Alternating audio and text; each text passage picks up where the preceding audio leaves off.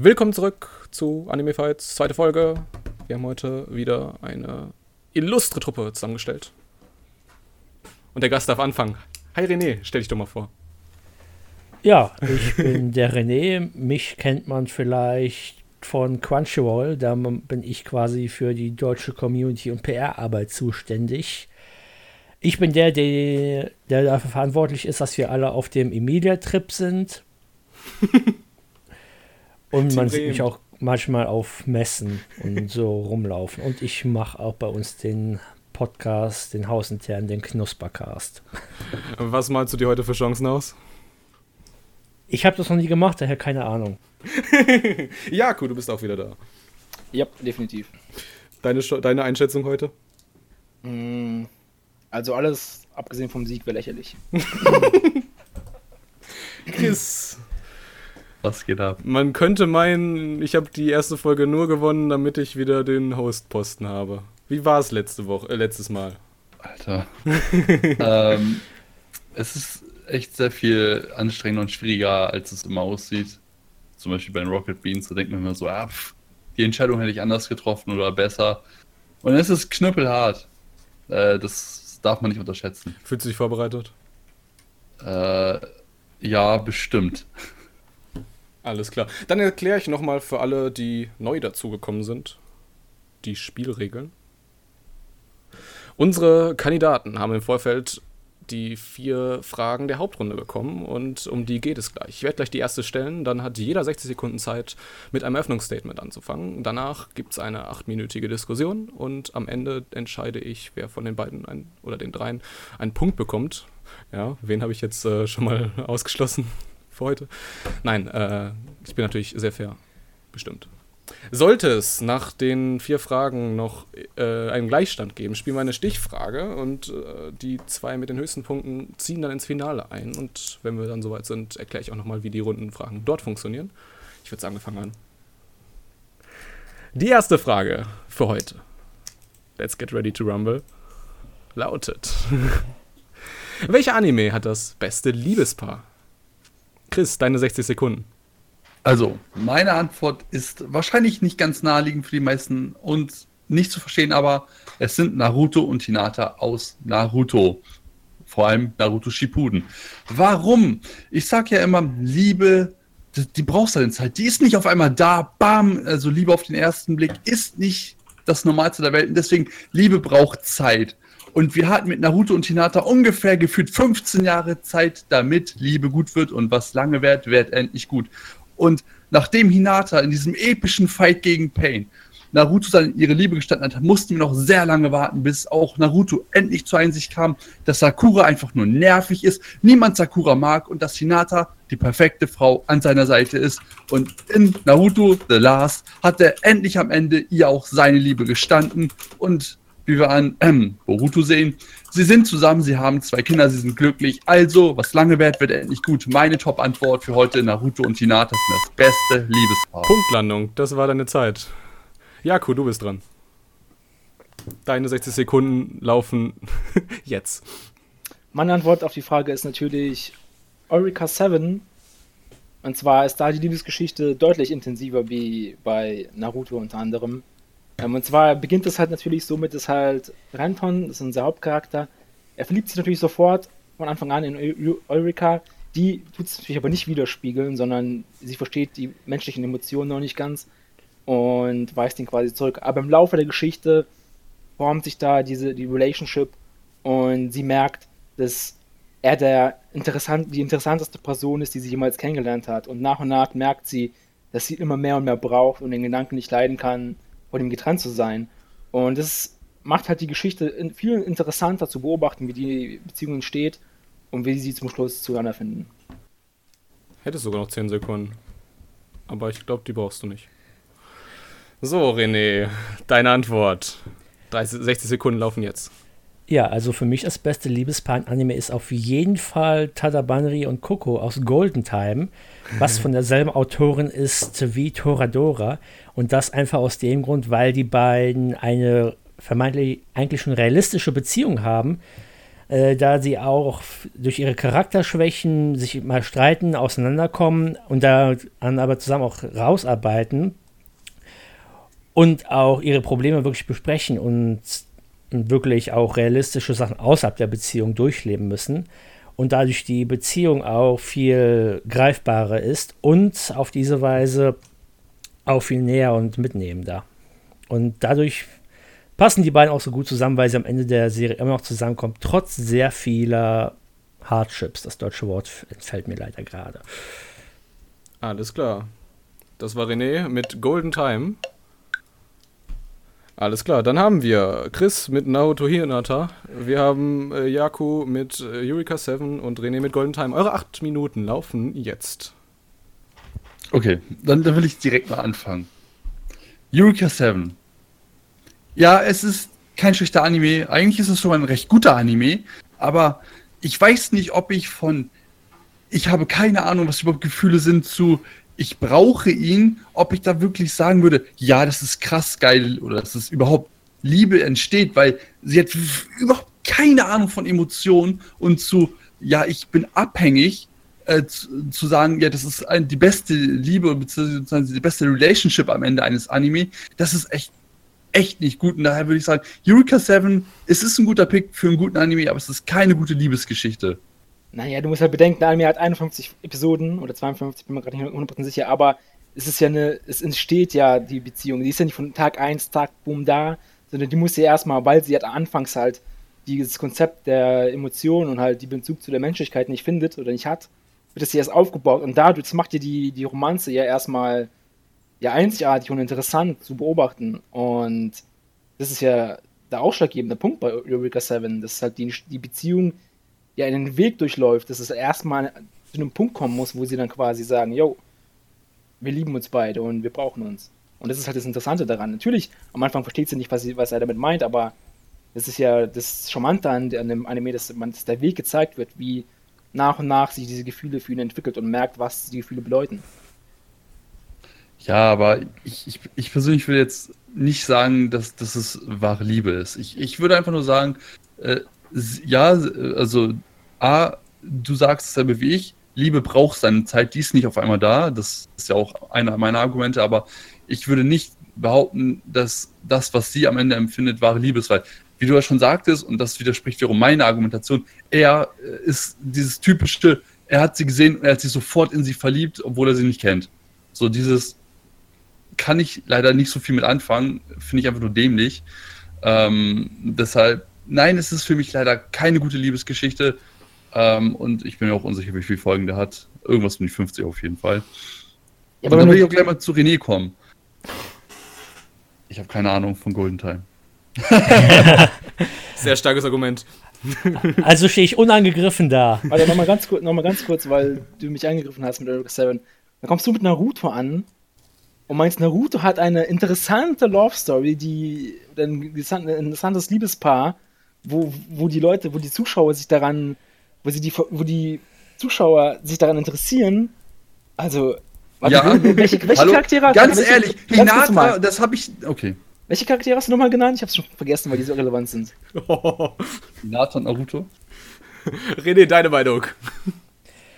Äh, mein Problem ist dabei, dass ich Naruto und Naruto Shippuden nie gesehen habe. Ich bin jetzt mit Boruto eingestiegen, daher kenne ich Hinata nur als Mutter als sehr sympathische Mutter, aber halt nicht als Love Interest. Und genauso kenne ich Naruto nur als Vater, der in seiner Arbeit versunken ist. Nein, ganz, ganz kurz, ein super Argument zum, zum Ausgriffen von Naruto ist einfach halt, beide Charaktere sind derbe nervig. Naruto ist einer der nervigsten Charaktere, die es gibt. Hinata ist einfach komplett nutzlos im Anime eigentlich theoretisch anfangs oder komplett, keine Ahnung, irrelevanter Charakter. Und die, die Charaktere haben, haben überhaupt keine, weiß ich nicht, der Zuschauer muss irgendwie die Charaktere ja zumindest interessant finden, damit, die, damit er das als Love Story quasi Ja, macht. und da also, würde würd ich nämlich auch bei Eureka 7 einhaken, weil ich habe Eureka 7 vor ein paar Jahren geguckt und ich fand sowohl Renten als auch Eureka stinklangweilig. Das war eine nette kleine Teenie-Romanze, aber die hatte für mich überhaupt nichts Greifbares und war viel zu sehr verromantisiert. Und es war mir wirklich unmöglich, bei der Serie irgendwie mitzuempfinden, was die Beziehung zwischen den beiden ist, außer dass Renton sagt, dass Eureka liegt, aber das Zeigen, außer in ein paar Aufopferungsszenen, war für mich nie, eher nicht so gegeben. Und vor allem sah man halt wenig von ihrer späteren Beziehung und war für mich gefühlt immer sehr distanziert über den Verlauf der Serie, sodass wirklich am Ende der einzig interessante Charakter sogar ein Anemone, Anemone ja, war. Und jetzt möchte ich auch noch was sagen. Naruto und Hinata sind nicht langweilig, weil vor allem, ich konnte die Szene nur ganz kurz umschreiben, weil 60 Sekunden sind halt echt nicht viel diese Epicness, weil man als Zuschauer wusste natürlich schon sehr lange, dass Hinata Naruto liebt und Naruto war einfach als kind, vor allem als Jugendlicher einfach viel zu, also da musste ich dir recht geben, Naruto war als Jugendlicher und als Kind viel zu nervig und war einfach viel zu fixiert auf Sakura, die einfach wirklich die nervigste Figur im ganzen Universum ist.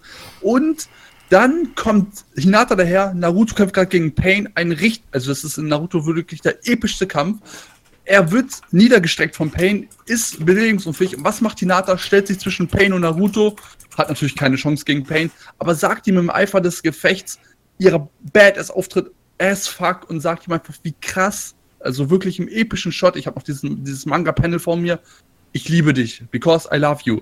Und das war so heftig für Naruto und für die ganze Story. Ab da, also auch im Kampf, sie hat ihn befreit. Und das war so ein epischer Moment in Shippuden das ist Emotion pur und da sagst du mir, das ist irrelevant. Hast du diese Serie oder überhaupt gesehen oder gelesen bis zu diesem Zeitpunkt? Ich glaube, wir haben ja, genug bis über zu dem Zeitpunkt halt Sekunde, nicht. Sekunde, das Sekunde, Problem, Sekunde, Sekunde, Sekunde, Sekunde. ich glaube, wir haben genug über Naruto und Eureka 7 gesprochen. Wollen wir noch ein bisschen über Golden Time sprechen? Da bin ich raus. Okay, ja gut. Golden Time, ja, ist auch so ein Anime, ist ein typischer, weiß ich nicht. Ich, wenn, wenn er im Sommer rauskommen, rauskam, würde ich mich nicht wundern, ja ist halt stumpf Comedy, Drama, Romance halt. Gibt es zig am Markt von.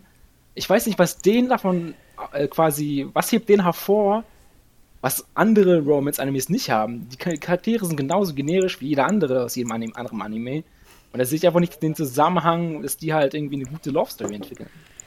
Ja, ihn hebt hervor, dass sie schon relativ früh zusammenkommen und der konzentriert sich sehr darauf, wie sie gemeinsam ihre charakterlichen Schwächen sich gegenseitig helfen und die ausgleichen. Gerade Coco, die verzweifelt nach Bestätigung sucht, stolpert eigentlich mehr in diese Beziehung und ist von sich selbst überzeugt, dass sie jemanden braucht, den sie liebt, auch wenn sie gar nicht wirklich versteht, was Liebe ist und dass er es über den Verlauf der Beziehung realisiert. Und, und dann gerade Banri, der mit, seine, mit seiner Amnesie, äh, da selbst nicht weiß, wo er ist, und auch immer mal wieder zu seiner alten Highschool-Liebe zurückfällt und da äh, hin und her gerissen ist. Ähm, jetzt habe ich den Faden verloren. Die Übermüdung, Verzeihung. Äh, worauf ich hinaus wollte, ist, dass das Besondere bei den beiden einfach ist, dass die ihre charakterlichen Schwächen wirklich gemeinsam bearbeiten. Und das ist es, was für mich in einer Beziehung wichtig ist, dass man sich gegenseitig hilft und füreinander da ist und auch Verständnis aufzeigt, anstatt sich in beispielsweise dummen Missverständnissen so zu verrennen, die zwar passieren, aber dass man dann auch Verständnis zeigt und den anderen versteht, woher er oder sie halt kommt, dass es zu dieser Situation kam und dass man gemeinsam daran arbeitet, das zu lösen.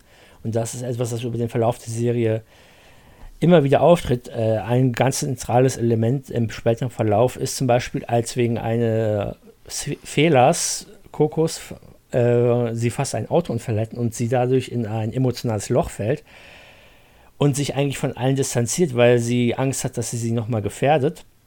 Und da halt wirklich ein Fokus drauf ist, dass Banri für sie da ist und als emotionale Stütze dient. In meinen Augen übertreibst du einfach. Okay, Schluss, ja. Es muss leider oh, jetzt dazwischen gehen, so gern ich mhm. auch noch zugelassen hätte, dass ihr noch Golden Time ein wenig angreift. Ist die Zeit doch leider vorbei. Ich fasse noch mal ganz kurz vorbei, äh, zusammen. Die Zeit ist vorbei. Ähm, Chris, dein, oder, ja, doch.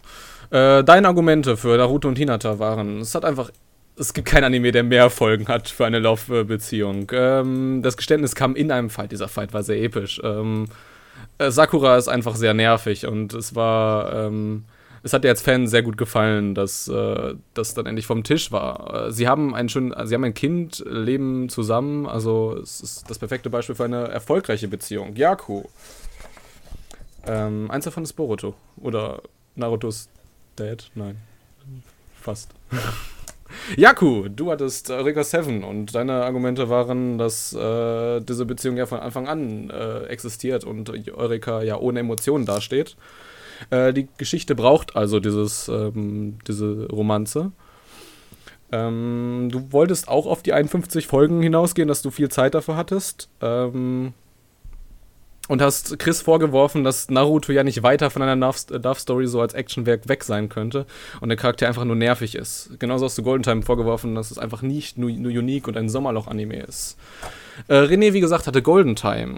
Das stammt von der Toradora. Äh, Schreiberin ist, sitzt auf eine reale Beziehung. Sie wachsen an Streits, reden darüber, es macht sie greifbar, nahbar, sie überwinden Hardships. Äh, und René hat äh, Chris vorgeworfen, dass Hinata einfach kein Love Interest ist. Und genauso hat er. Äh, Wo habe ich das gesagt? Spuren wir nochmal zurück. Äh, nein, er hat äh, wortwörtlich gesagt, er kennt sie nur aus Boruto und da ist sie eher Mutter. Und kein Love Interest. Und keine Love Interest. Aber allerdings habe ich extra von Naruto und Naruto Shippuden geredet. Boruto lehne ich persönlich ab. Mit Naruto Boruto The Last Movie, beziehungsweise hätten sie es sein lassen sollen. Die Serie empfinde ich persönlich einfach als mega ekelhaft, kacke. Gut, dass du das sagst. Ich werde das in meine Bewertung mit einbeziehen. Nein, tust du nicht. Das stimmt.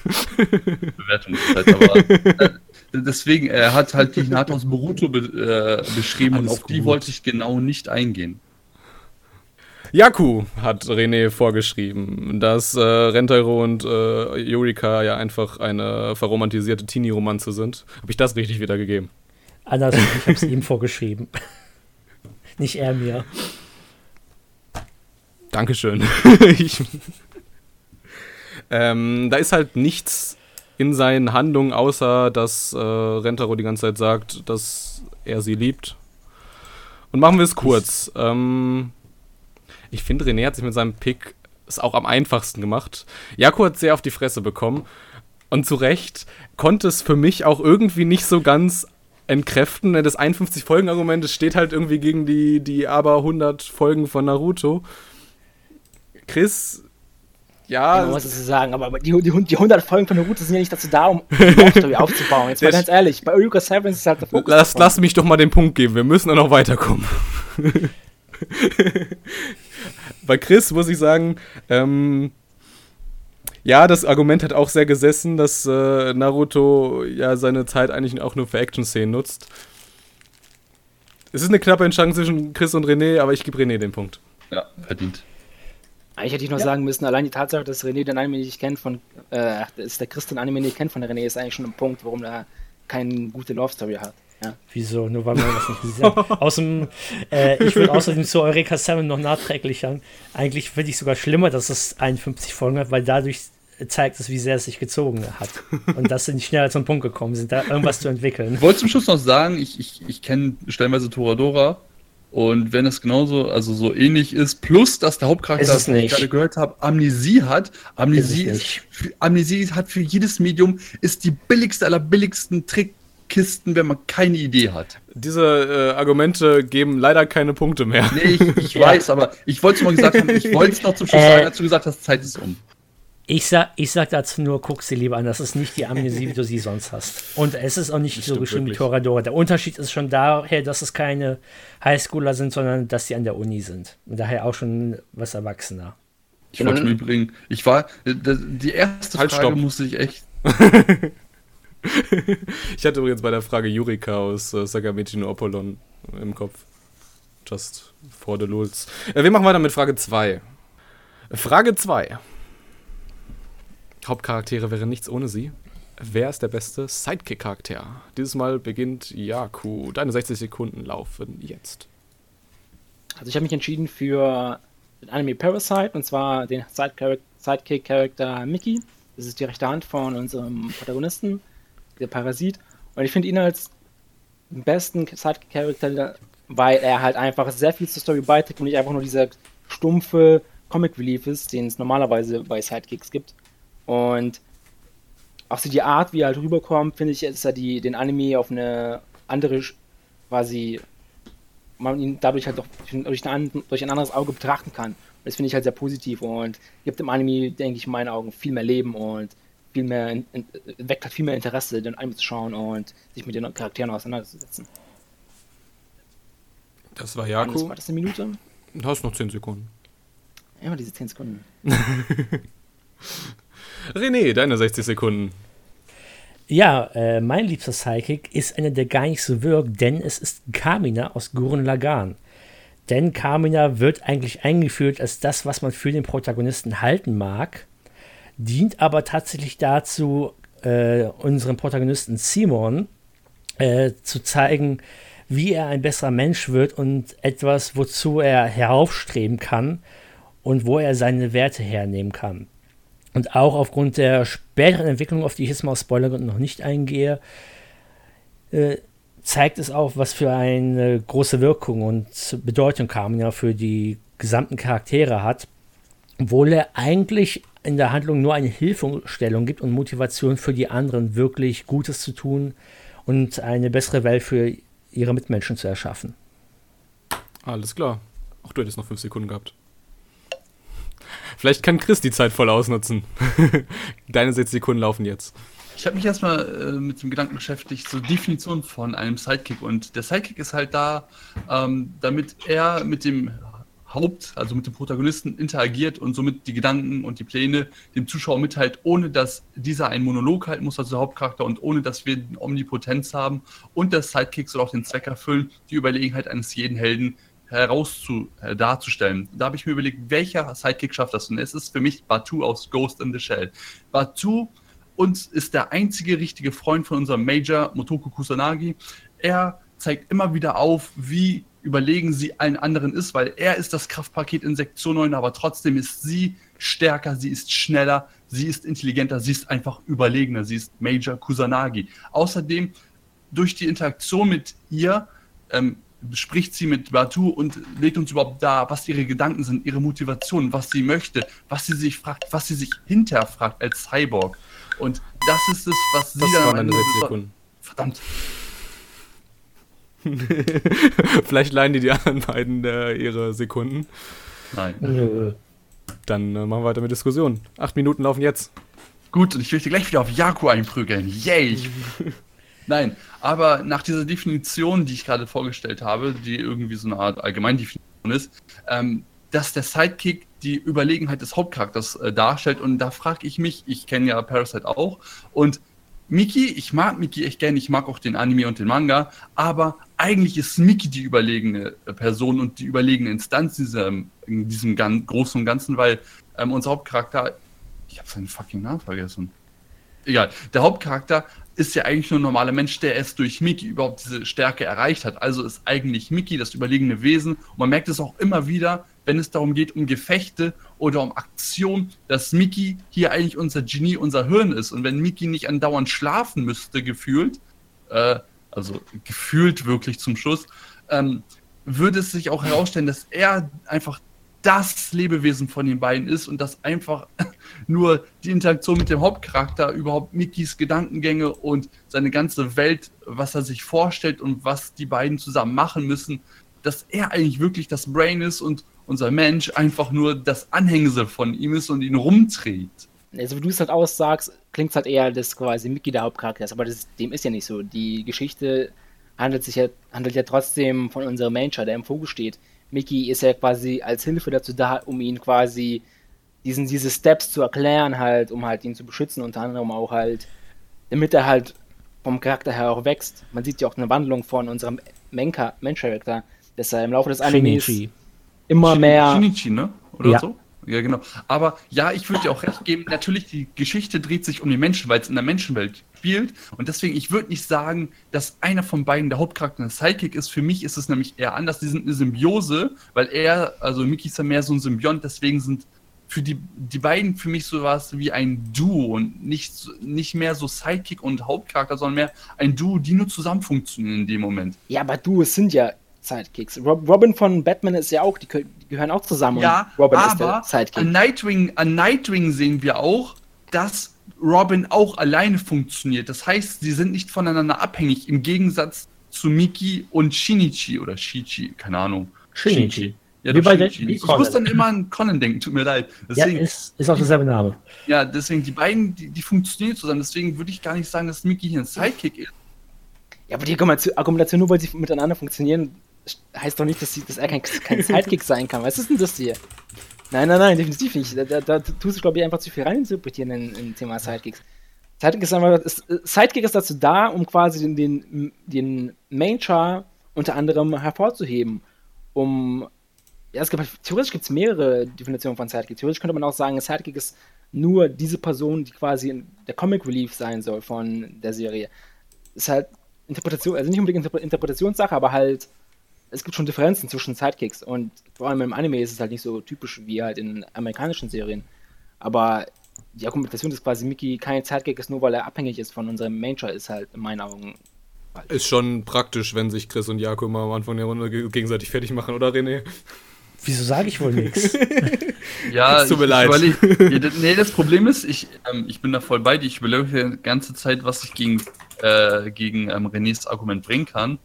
Das Problem ist, ich bin ein sehr großer Totten Gurren Lagann-Fan und er hat recht. Ähm, die, Welt um, um Gurren Lagann würde ohne, also unser Hauptcharakter Simon würde ohne Kamina gar nicht so funktionieren, wie er zum Schluss funktioniert. Und Wir, wir sind noch in der Diskussion. ja, ich weiß, und jetzt, aber jetzt kommt was gegen ihn. Ja, du hast recht, Simon lernt durch Kamina. Das Problem ist, ein Sidekick ist immer an der Seite und irgend. ja, Spoiler. er ist doch bei ihm im Herzen. Das ja, ist nee, das Wichtige, ja, was gerade was das ist überromanti- Das ist überromantisiert. Das Problem ist auch, ähm, der Sidekick soll, wie Jako auch eben gerade gesagt hat, und ich auch gesagt habe, irgendwie den Hauptcharakter besser vorstellen. Und das tut Kamina nicht mehr. Er gibt ihm eine Motivation. Er ist mehr sowas wie sein Mentor oder wie sein, seine Art Religion, seine Lebenseinstellung. Aber Er ist kein Sidekick. Ähm, ein Sidekick ist immer an der Seite vom Main-Charakter, vom Protagonisten, nennt es wie ihr wollt, und unterstützt ihn. Und er versucht uns an den Hauptcharakter näher vorzustellen. Ja, Simon ist, zum, ist am Anfang vor allem noch sehr, sehr traurig, aber er nimmt ihn als Lebensweg, als Weisung und er, also Kamina ist kein richtiger Sidekick in dem Moment. Du hast deinen er Punkt klar ist gemacht. mehr. ja, habe ich auch. Ich bin noch fertig. Sehr schön. Ich habe doch gerade Punkt. Ich finde auch, dass halt, ich, ich finde auch, dass Kamina deutlich äh, viel zu, zu wenig da ist. Mir, mir, mir ist auch ein Teil meines Herzens abgefallen, als du, als du ihn als Sidekick betitelt hast.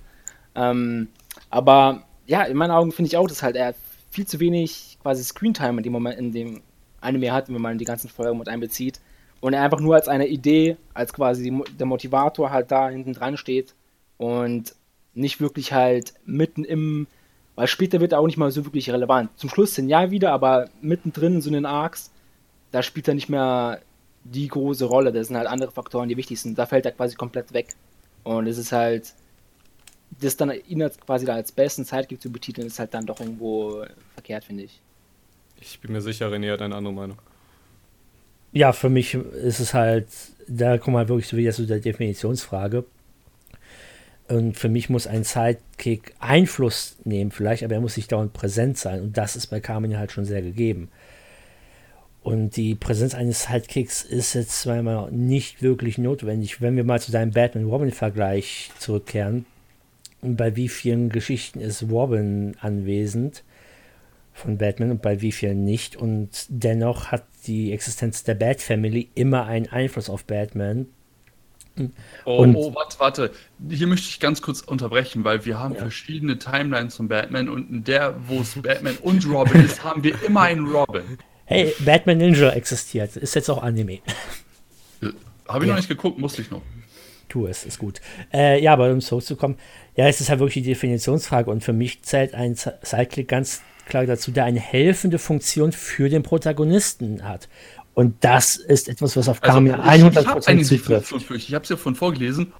Ich kann es ja auch nochmal vorlesen, wenn ihr wollt. Ich habe sie mir extra mein, auf meinem Sheet mit aufgeschrieben. Ich auch. ich würde sagen, ich beende die Diskussion dann. Warte, kann, kann ich vielleicht noch eine Sache sagen? Weil wir haben noch nichts über Chris gesagt, finde ich. Nein, nicht. er hat gesagt, ich, will nicht. Nein, nein, nein, nein, nein, nein. Eine extra Minute, dann wird schon Nee, passen. nee, die ist leider wirklich Ey, nicht. Könnt ihr, mir, wirklich- könnt, ihr, könnt ihr mir wirklich jetzt nicht sagen, könnt ihr mir, wollt ihr mir wirklich jetzt sagen, dass wir keine Zeit haben, um Chris zu zerstückeln? Leider nicht. Habt ihr nicht gemacht? Aber in der nächsten Frage habt ihr wieder die Zeit dazu. Oh mein Gott. Wenn einem auffällt, dass man einen großen Fehler gemacht hat.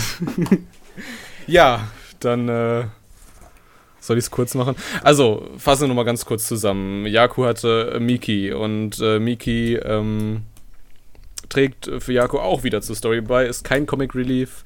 Ähm, erklärt sein, seine, seine, sein, seine Handeln und pusht den Main-Charakter. Chris sagt mit äh, ja, Batu aus Ghost in the Shell, er ist zwar das Kraftpaket, aber trotzdem steht äh, Major immer über ihm. Und diese Ak Interaktion zwischen den beiden ist es, die die Motivation und die, ähm, die Hinterfragung von äh, unserem Major klar machen. Ähm, ja, er hat Sidekicks definiert als äh, interagierende ähm, Charaktere, die ähm, äh, als ein interagierender Charakter, der die Omnipotenz aus dem Hauptcharakter rausnimmt. Ähm, und hat Gyaku vorgehalten, ey, Miki, das ist äh, mehr eine Symbiose statt einem Sidekick. Genauso hat er René vorgeworfen, ey, das ist mehr ein Mentor als ein Sidekick. René, äh, wäre fast mit seinem Plan durchgekommen, dass ihm niemand angreift. Aber dann musste der Moderator wieder sein, äh, sein, seine, seine, seine Klappe aufmachen. Äh, Kamina könnte auch der Protagonist sein, sagt er. Ähm, zeigt Simon aber, wie ein besserer Mensch sein kann und ja, ist die helfende Hand hier. Äh, er hält den beiden anderen vor, dass ähm, auf, auf, auf die Gegenargumente, die er bekommen hat, dass Präsenz ja nicht unbedingt Einfluss ist. Und machen wir es kurz und knapp. Diesen Punkt gebe ich Chris. Alter, mal ganz kurz, ist doch, irgendwo ist doch ein Logikfehler. Wollte schon wieder, dis- wollte schon wieder drüber diskutieren über meine Er kann Entscheidung. ja keinen Punkt bekommen, wenn er nicht argumentiert hat für seinen Anime, für seinen Charakter. Doch, man, man hat in 60 Sekunden. Ja, in deinem Statement, ja, aber Ja, nee, warte mal. abgesehen Das- davon, Das Statement sind auch Argumente, die du bringst. Und die müssen auch erstmal entkräftet werden. Und das habt ihr einfach nicht genutzt. Tut mir leid. So funktioniert das hier. ich ein bisschen so ein Modell noch ein bisschen abändern hier. So. Also ich, ich, würde, ich, würde, ich würde da jetzt natürlich äh, noch irgendwelche Sätze hinterher schieben, aber Chris hat es im Prinzip schon gesagt, es gibt dir keinen extra Punkt. Wollte ich auch nicht. Ich wollte es nur mal klarstellen. So, ja, jetzt, ist er, jetzt wo er einen Punkt hatte, ist er, ne, ist er großzügig, ne? aber ja, ich fand's auch super schwer bei Kamina da was dagegen zu sagen, ey, ganz Ja, ehrlich. tatsächlich, Alter. Als er Kamina gesagt hat, das ist so Kamina scheiße. Dachte mir auch so, fuck. Und dann schreibe ich es noch für Notizen rein und denk so, fuck. was soll so, ich die nächste? Frage. nächste Frage ist nicht äh, Final Fantasy oder Dragon Quest. Ich hasse dich. Persona. Persona. Komm, ihr kennt die Frage schon. Frage 3. Welcher Anime hat den besten Plot-Twist?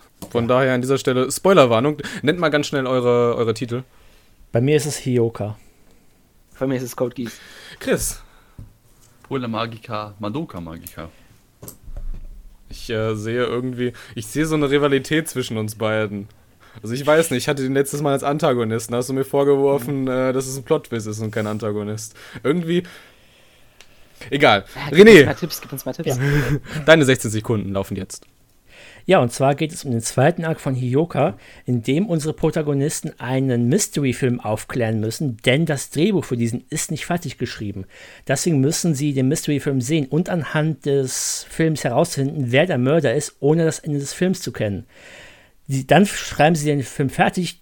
Alle Leute sind begeistert. Der das Problem ist aber, dass das nicht die Intention des Autors war und durch ein falsches Film bei den Aufnahmen ein Plothole entstanden ist mit der ursprünglichen Auflösung. Und der Plot-Twist ist, dass es keine Auflösung für das eigentliche Mystery, um das es vier, vier oder fünf Folgen ging, gab.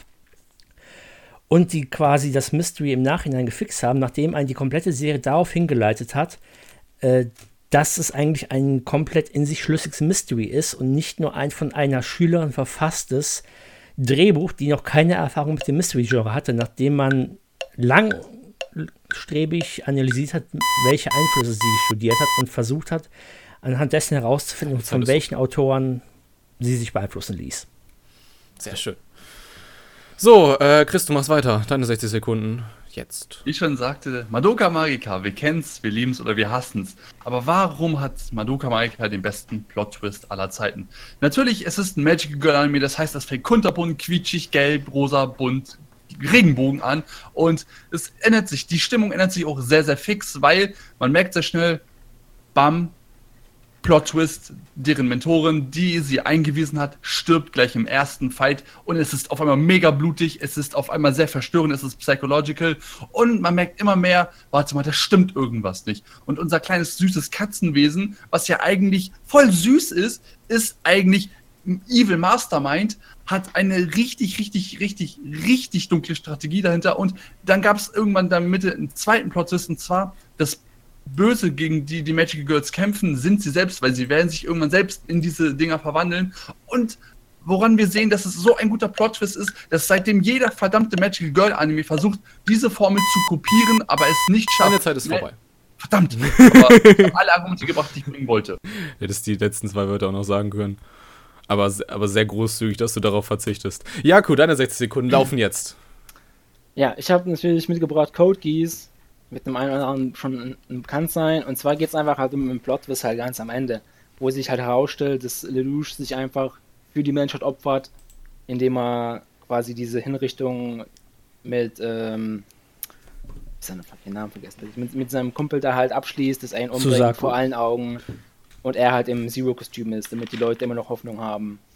Und es ist einfach so ein rundes Spektrum, wenn man die ganzen zwei Staffeln betrachtet, wo er quasi rebelliert hat erstmal gegen seinen Vater, gegen das System, um, da, um halt Sachen zu ändern. Und zum Schluss hat er gemerkt, um alles zu ändern, muss er halt diese Opfer, äh, dieses Opfer abgeben, damit halt er das Böse ist, worauf die Welt achtet. Und nur wenn es, nur wenn die Welt einen gemeinsamen Feind hat, können sie und dann gewinnen, können sie in Frieden zu, weiterleben. Und da muss er sich halt opfern für. Oder hat sich dazu entschieden und darum ist es einfach das Beste, der beste Plot wird, was einfach Spannung Auch bringt. Zeit ist vorbei. Punkt. Punkt. Setzen wir den Punkt am besten auch nicht unter die Diskussion, weil die beginnt erst jetzt. Eure acht Minuten jetzt. Ja, und zwar würde ich diesmal den Anfang machen. Und zwar bei Code Geass ist das Problem, äh, ja, ich benutze die englische Aussprache, äh, dass äh, das Vorangehende für den Plot-Twist leider ziemlich stark zerfällt. Gerade der Großteil der zweiten Staffel ist leider nicht gut geschrieben und ein Plot-Twist ohne entsprechenden vorhergehenden Aufbau hat leider einiges an Schwäche äh, damit heranzuschleppen. Selbst wenn er für sich durch die Inszenierung wiederum einiges rausgerissen hat, ist das Problem bei Code Geass, dass vorher gerade durch die Entmystifizierung des Geass selbst und äh, durch den Zerfall einiger Plotfäden und teilweise haarsträubender Elemente, wie beispielsweise äh, der Geiselnahme des kompletten EU-Konzils, äh, einiges an Glaubwürdigkeit verloren ist, die dem eigentlich guten Plot-Twist ein wenig den Grund abgräbt. Naja, aber das ist der Grund, er tut hier diese ganzen, quasi in Anführungszeichen, bösen Sachen ja nur, damit die Welt halt den Hass auf ihn aufbaut. Das ist ja alles schon in sich geschlossen. Der ja, Plan, das Problem ist die Glaubwürdigkeit. Die ja, zweifle ich an. Die beißt sich ein wenig mit dem, was die Serie vorher präsentiert hatte. Ja, was ist Glaubwürdigkeit? Es ist ja, man weiß halt Zuschauer nicht direkt, was er vorhat. Das merkt man ja erst zum Schluss hin. Und bis dahin ist es ja theoretisch noch schlüssig. Man denkt dann einfach, okay, er übertreibt es einfach, weil er die Sachen halt von, von sich aus abändern möchte und halt den Weg halt geht. Natürlich hat man da noch Fragen. Natürlich wird der Plot nicht schon zehn Folgen vorher erklärt, sonst wäre es ja, sonst wäre der Plot ja nicht so, so äh, interessant. Äh, mir geht es nicht um Lelouches Motivation, mir geht es um die Mittel und Wege, die er benutzt, um dahin zu kommen. Und einen riesigen Roboter in das, in das zentrale Parlament der, von Europas zu schicken, was eigentlich gut geschützt sein müsste, halte ich für zweifelhaft. Ja, aber das ist ja nur ein Step von vielen. Er baut ja diese Macht und so weiter, diese Motivation, diese quasi Glaubwürdigkeit, dass er das Böse ist, ja über einen längeren Zeitraum auf. Und das funktioniert, wenn man alle Sachen betrachtet im Kontext, sehr gut. Außer wenn man natürlich jetzt eine Sache rauspickt, die auch eher ähm, nicht wirklich objektiv ist. Man bedenkt, er hat ja die besten, er hat ja den besten Mac, den es gibt. Und normalerweise hat er ja auch sein, im Vorfeld hat er auch sein, sein Wort drauf gegeben, dass er nicht da interagieren wird. Ähm, aber ja nochmal kurz eine Sache noch zu euch halt, wo halt mhm. halt mein Argument, finde ich, am stärksten ist. Ähm, Und zwar finde ich, ein Plot-Twist sollte halt eine gewisse Spannung aufbauen. In meinem Fall zum Beispiel ist es, hier geht es ja über mehrere Folgen hinweg, dass er quasi diesen Step erreicht, wo er immer mächtiger wird und halt quasi im Endeffekt dann die Position des Königs erreicht. Und da ist die Spannungshaltung halt immer hoch. In euren beiden Fällen, muss ich leider sagen, ist die Spannung halt, ich weiß nicht, das Interesse daran, das, die Sachen herauszufinden, sind halt nicht Okay. wirklich da. Naja, äh, äh, Ich äh, verstehe, in, in, Jakob, ich verstehe deinen Punkt. Ich verstehe ihn, ich würde ihn auch so unterschreiben, nur möchte ich einzig unterschreiben. Ja, das, gut, was gib mir du, Punkt. Das, das, was du jetzt beschrieben hast, ist auch subjektive Wahrnehmung. Wenn du dich zum Beispiel für Madoka Magica nicht interessierst, vom kompletten Setting her, ist das halt so. Aber er hat damals das Magic Girl-Genre revolutioniert, vor allem weil er nicht einen kunterbunten Anime gezeigt hat, sondern eine wirklich düstere Stimmung mit sehr vielen Mindfuck-Momenten. Wir haben hier ein Setting, was ab der ersten Folge darauf aufgebaut ist, dass unsere Hauptprotagonistin Madoka versucht zu überleben mit ihren Freundinnen, dass sie jeden Kampf versucht, nicht zu sterben, dass sie die Welt besser machen möchte und dass sie mit ihrem Wesen, dessen Namen ich leider vergessen habe, ja. Kyubey, ähm, versucht, die Welt von diesen Bösen zu befreien und sich dann am Ende, nachdem sie sich so angestrengt hat, herausstellt, hallo, ich habe dich als meine Marionette benutzt, du kannst die Welt nicht retten, es verläuft alles, wie ich es geplant habe. Und dann auch auf einmal ihre Freundin, die komplett unscheinbar ist, immer wieder durch die Zeit reist, immer wieder die Timeline wechselt, um eventuell irgendwann die Timeline zu erreichen, wo sie den Morgen wieder sehen und nicht im letzten Kampf draufgehen. Du willst mir erzählen, dass das nicht gut inszeniert ist, dass das nicht Spannung aufgebaut hat und dass das total lahm war und total langweilig? Ja, ist eine Kopie von den Steins geht teilweise und ja, den, die, Warte die, mal, die Argumentation ich hätte von jetzt gern, wegen. Ich hätte jetzt gerne einen Fake-Checker, weil ich glaube, dass Puella Magica vor Steins geht. äh, der, A- der, An, der, der Anime kam vor Steins Gate, aber die Visual Novel von Aber Steins Gate ist Novel, ein paar ja. Jahre Mhm. älter. Ja, ja siehst du, Punkt. Wow. Und allein schon auch die- auch die reden hier, Tat- aber es ist anime Aber guck mal, der Plotaufbau, aber der Plotaufbau ist ja, basiert ja darauf, dass der, der Hauptschar von Madoka Magical Gear, was wie auch immer der heißt, das ist hier quasi, oh, ich will die Welt retten, ja, ich muss besser werden, bla bla bla. Jetzt tausendmal gehört. Wo ist da die Spannung? Wo ist da das Innovative? Wo ist da das, so das was, für die- was die Leute dabei begeistert, bis zum Ende überhaupt zu bleiben? Da, da würde ich aber dann das, da würde ich dasselbe, da würde ich dasselbe zurückschießen, weil je- jemand, der scheinbar böse ist, ist in Wirklichkeit gut, ist auch nicht das Inno- Innovativste. Nee, dieses, die Menschen brauchen ein gemeinsames Feindbild, um zusammenzukommen. Das habe ich nicht nur in Anime, sondern auch in Serien und in Filmen schon hundertmal gesehen. Das, klar, äh, Kojis ist gut, ähm, ich wollte gerade sagen, animiert. Er ist gut aufgebaut, aber das, worauf er hinausläuft, habe ich genauso schon hundertmal gesehen. Und äh, Hyoka, wie, Hyoka, äh, wie, wie, Hioka. Hyoka. Ja, super. Es, gab, es gab nie einen Plot-Twist-Auflösung. Wow. Das hätte man sich. Ich wette, Nee, die, der irgendwelche. Plot-Twist ist nicht, dass es keinen gab. Es, der Plot-Twist ist, dass es keinen Mörder gab. es gab einen Mord ohne einen Mörder. Ja, weil die Intention, der, der komplette Arc spielt damit, dass man davon ausgeht, es muss einen Mörder geben, weil es ist ein Mystery-Thriller. Und man geht davon aus, dass diese Schüler, weil man einfach an Mysteries gewöhnt ist, perfekt wissen, wie man so einen Mord inszeniert. Und man geht nicht davon aus, dass es einfach nur eine Misskommunikation gibt. Und dass es einfach nur schlecht gefilmt war und in Wirklichkeit gar kein Mord hätte passieren sollen, sondern nur eine Verletzung. Kannst du mal bitte Anime nehmen, die ich auch geguckt habe? Aber wie langweilig Das ist das denn? Problem. Was ist das denn für ein langweiliger Plot, wo man im Endeffekt, wo es im Endeffekt herauskommt, es wird Mörder gesucht, oh, es gibt keinen Mörder. Es Der Plot-Twist ist ja, dass es ein Es Film gibt- ist, der von Schülern gemacht ist und der eigentlich perfekte Detektiv, unser Protagonist, äh, den Mörder quasi herausfindet, indem er ihn sich selbst erträumt. Und den Film quasi auf diese Weise abschließt und dann erst im Nachhinein von seinen äh, Freunden, die wesentlich mehr down to earth sind und den Film für den sehen können, was er eigentlich ist, nämlich ein Schulprojekt, erkennen, dass nicht Schü Schüler nicht in der Lage sind, sowas perfekt zu inszenieren und er dadurch aufgrund seiner vermeintlich überlegenen Intelligenz da viel zu viel reininterpretiert hat und das nicht einfach als nur kleines nettes Ding mit Fehlern hat sehen können. Und auf diese Weise äh, den kompletten Grundbau von Mystery-Thrillern untergräbt, dass der Detektiv sowas immer ohne Probleme auslösen kann, sondern dass der Detektiv das sich alles nur erträumt. Das klingt voll langweilig, tut mir leid. Du guckst nicht gerne Mysteries, kann das sein? Äh, du meinst wirklich so Mystery mit, mit, mit Rätselfällen oder Nee, es ist Slice of mittlerweile? Life. Eure Zeit ist vorbei. Nein, das ist Mystery.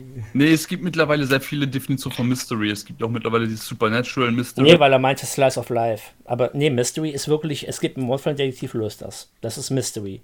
Supernatural ist Fantasy, das ist nicht Mystery. Sowas gucke ich tatsächlich eher weniger. Ja. Dann bist du auch nicht so mit den Konventionen vertraut, daher wirkt er für dich nicht. Eure Zeit ist vorbei. Ja, ich weiß. Trash Talk. Ich fand den auch sehr, also ich fand den Trash Talk auch sehr sympathisch. Ja, okay. Ähm, leider muss ich jetzt ein Urteil fällen. Tja, Ich kann mich gar nicht so denken. leicht. Ja, Chris sagte, ähm, Madoka Magica, das ist, fängt mit seinem, mit seinem Regenbogenartstil an, äh, dann stirbt auch auf einmal die Mentorin, äh, Mentorin und es wird total psychologisch. Das Katzenwesen ist auch der Evil Mastermind und äh, auf einmal kämpfen die Mädchen gegen sich selbst in einem zweiten Plot-Twist. Ähm, es hat das Genre revo- revolutioniert. Ja, und äh, Yaku wählte Code Geass und hat da die Szene genommen, ähm, wo sich Lelouch als Böser darstellt, damit die Welt ein gemeinsames Hassbild hat, damit nachdem er stirbt, äh, es Frieden geben kann, das, was er halt ändern wollte und seinem Vater immer vorgeworfen hat, weswegen er auch rebelliert hat. Und es war ein sehr runder ähm, Abschluss der zwei Staffeln, die das quasi aufgebaut haben. Äh, René nahm Hyoka und für ihn äh, ist dieser Plot-Twist so wichtig, weil er den kompletten Aufbau von Mystery-Anime untergräbt. Wo es, Mystery generell, nicht nur Anime. wo es normalerweise immer ähm, einen Mörder gibt. Und hier gibt es einfach keinen.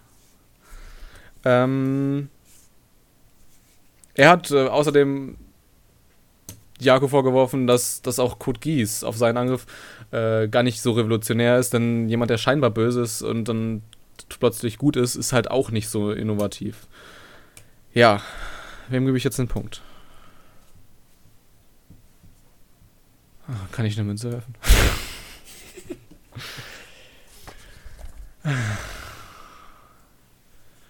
ja. Dem mit dem originellsten Plot-Twist. Das stimmt, der war schon sehr originell. Aber ich gebe Jako den Punkt. Ähm ich fand das Argument sehr stark, ähm quasi die gesamte, die, den gesamten, also den gesamten Anime, also als ein, als einen runden Abschluss des gesamten Anime diesen Plot-Twist zu nehmen, der am Ende ist. So. Keiner, keiner flammt mich. Nö, warum? Das ist das erste Mal heute. Und damit haben wir die drei Hauptrundenfragen durch. Eine haben wir aber noch, die entscheidet, wer als erstes ins Finale kommt und wer die Stichfrage spielen darf. Ähm, Und ich darf anfangen, oder? das ist eine Pitchfrage. Ich will sie erstmal vorlesen. Auch wenn du sie schon kennst. Lass unsere Zuschauer zumindest die Chance. Nicht, Auch weil, eine mitzukommen. Von mir, damit ich schon mal eingrooven kann, dass ich gleich Ach so. lostreten. Du hast aber 90 Sekunden, das, das kriegst du hin. Ja. Okay, die Pitchfrage. Pitch ein Reboot zu einem Anime. Äh, welcher Anime hat ein Reboot verdient und worum geht es? Glaube, in Zeiten der Remakes. Dann müsste euch noch was einfallen. Und somit, Chris, deine 90 Sekunden laufen jetzt. So. Und ich möchte gerne ein Anime wieder auf die Serienleinwand kriegen, den ich liebe, aber der verdammt alt ist. Und zwar Neon Genesis Evangelion. Hier als Reboot-Titel Neon Genesis Evangelion First Impact. Warum ausgerechnet NGE? Weil man könnte jetzt natürlich als Argument direkt bringen, es gibt die Filme. Ja, die Filme, die sind da, sie sehen besser aus, aber ich finde, sie gehen in eine ganz falsche Richtung. Sie werfen mehr Fragen auf, als sie beantworten sollten. Und ich möchte der Jugend heutzutage, und zwar die SEO-Generation, wie ich sie äh, gerne nenne, den Klassiker näher bringen. Denn er ist nicht auf dem aktuellen Standard. Er müsste auf den aktuellen Standard gebracht werden. Ich möchte auch nicht mehr das Anime-Ende haben, weil es, wir, wir sind uns alle einig, es ist Mindfuck City das Ende. Aber ich hätte gerne die Manga-Geschichte erzählt. Und zwar, warum FMA jetzt vorgemacht. FMA war echt nicht gut und FMA Brotherhood, der sich deutlich näher an die Manga-Geschichte gehalten hat, den fand ich persönlich auch deutlich, also wirklich um einiges besser. Und das möchte ich auch gerne bei NGE haben. Denn wir sehen heutzutage, Mecha-Anime waren damals echt nicht so, also waren über Jahre hinweg gar nicht so gefragt, aber Darling in the Franks hat es gezeigt, auch Mecha-Anime können gut sein und sie müssen auch nicht kinderfreundlich sein. Und wo ich gerade Darling in Franks sage, ich habe auch gleich ein Studio und zwar Studio Trigger. Studio Trigger war auch deutlich an Darling in the Franks beteiligt. Und wer ist ein Studio Trigger? Genau Hiroyuki Imaishi, der damals bei Gainix war. Und Gainix ist das Studio, was diesen Klassiker NGE auf die Leinwand gebracht hat. Und ich möchte Studio Trigger sehen. Ich möchte. Äh, ich mag deine Lobpreisung, aber deine Zeit ist vorbei. Verdammt. Jaku, du darfst weitermachen. Deine 90 Sekunden. Jetzt.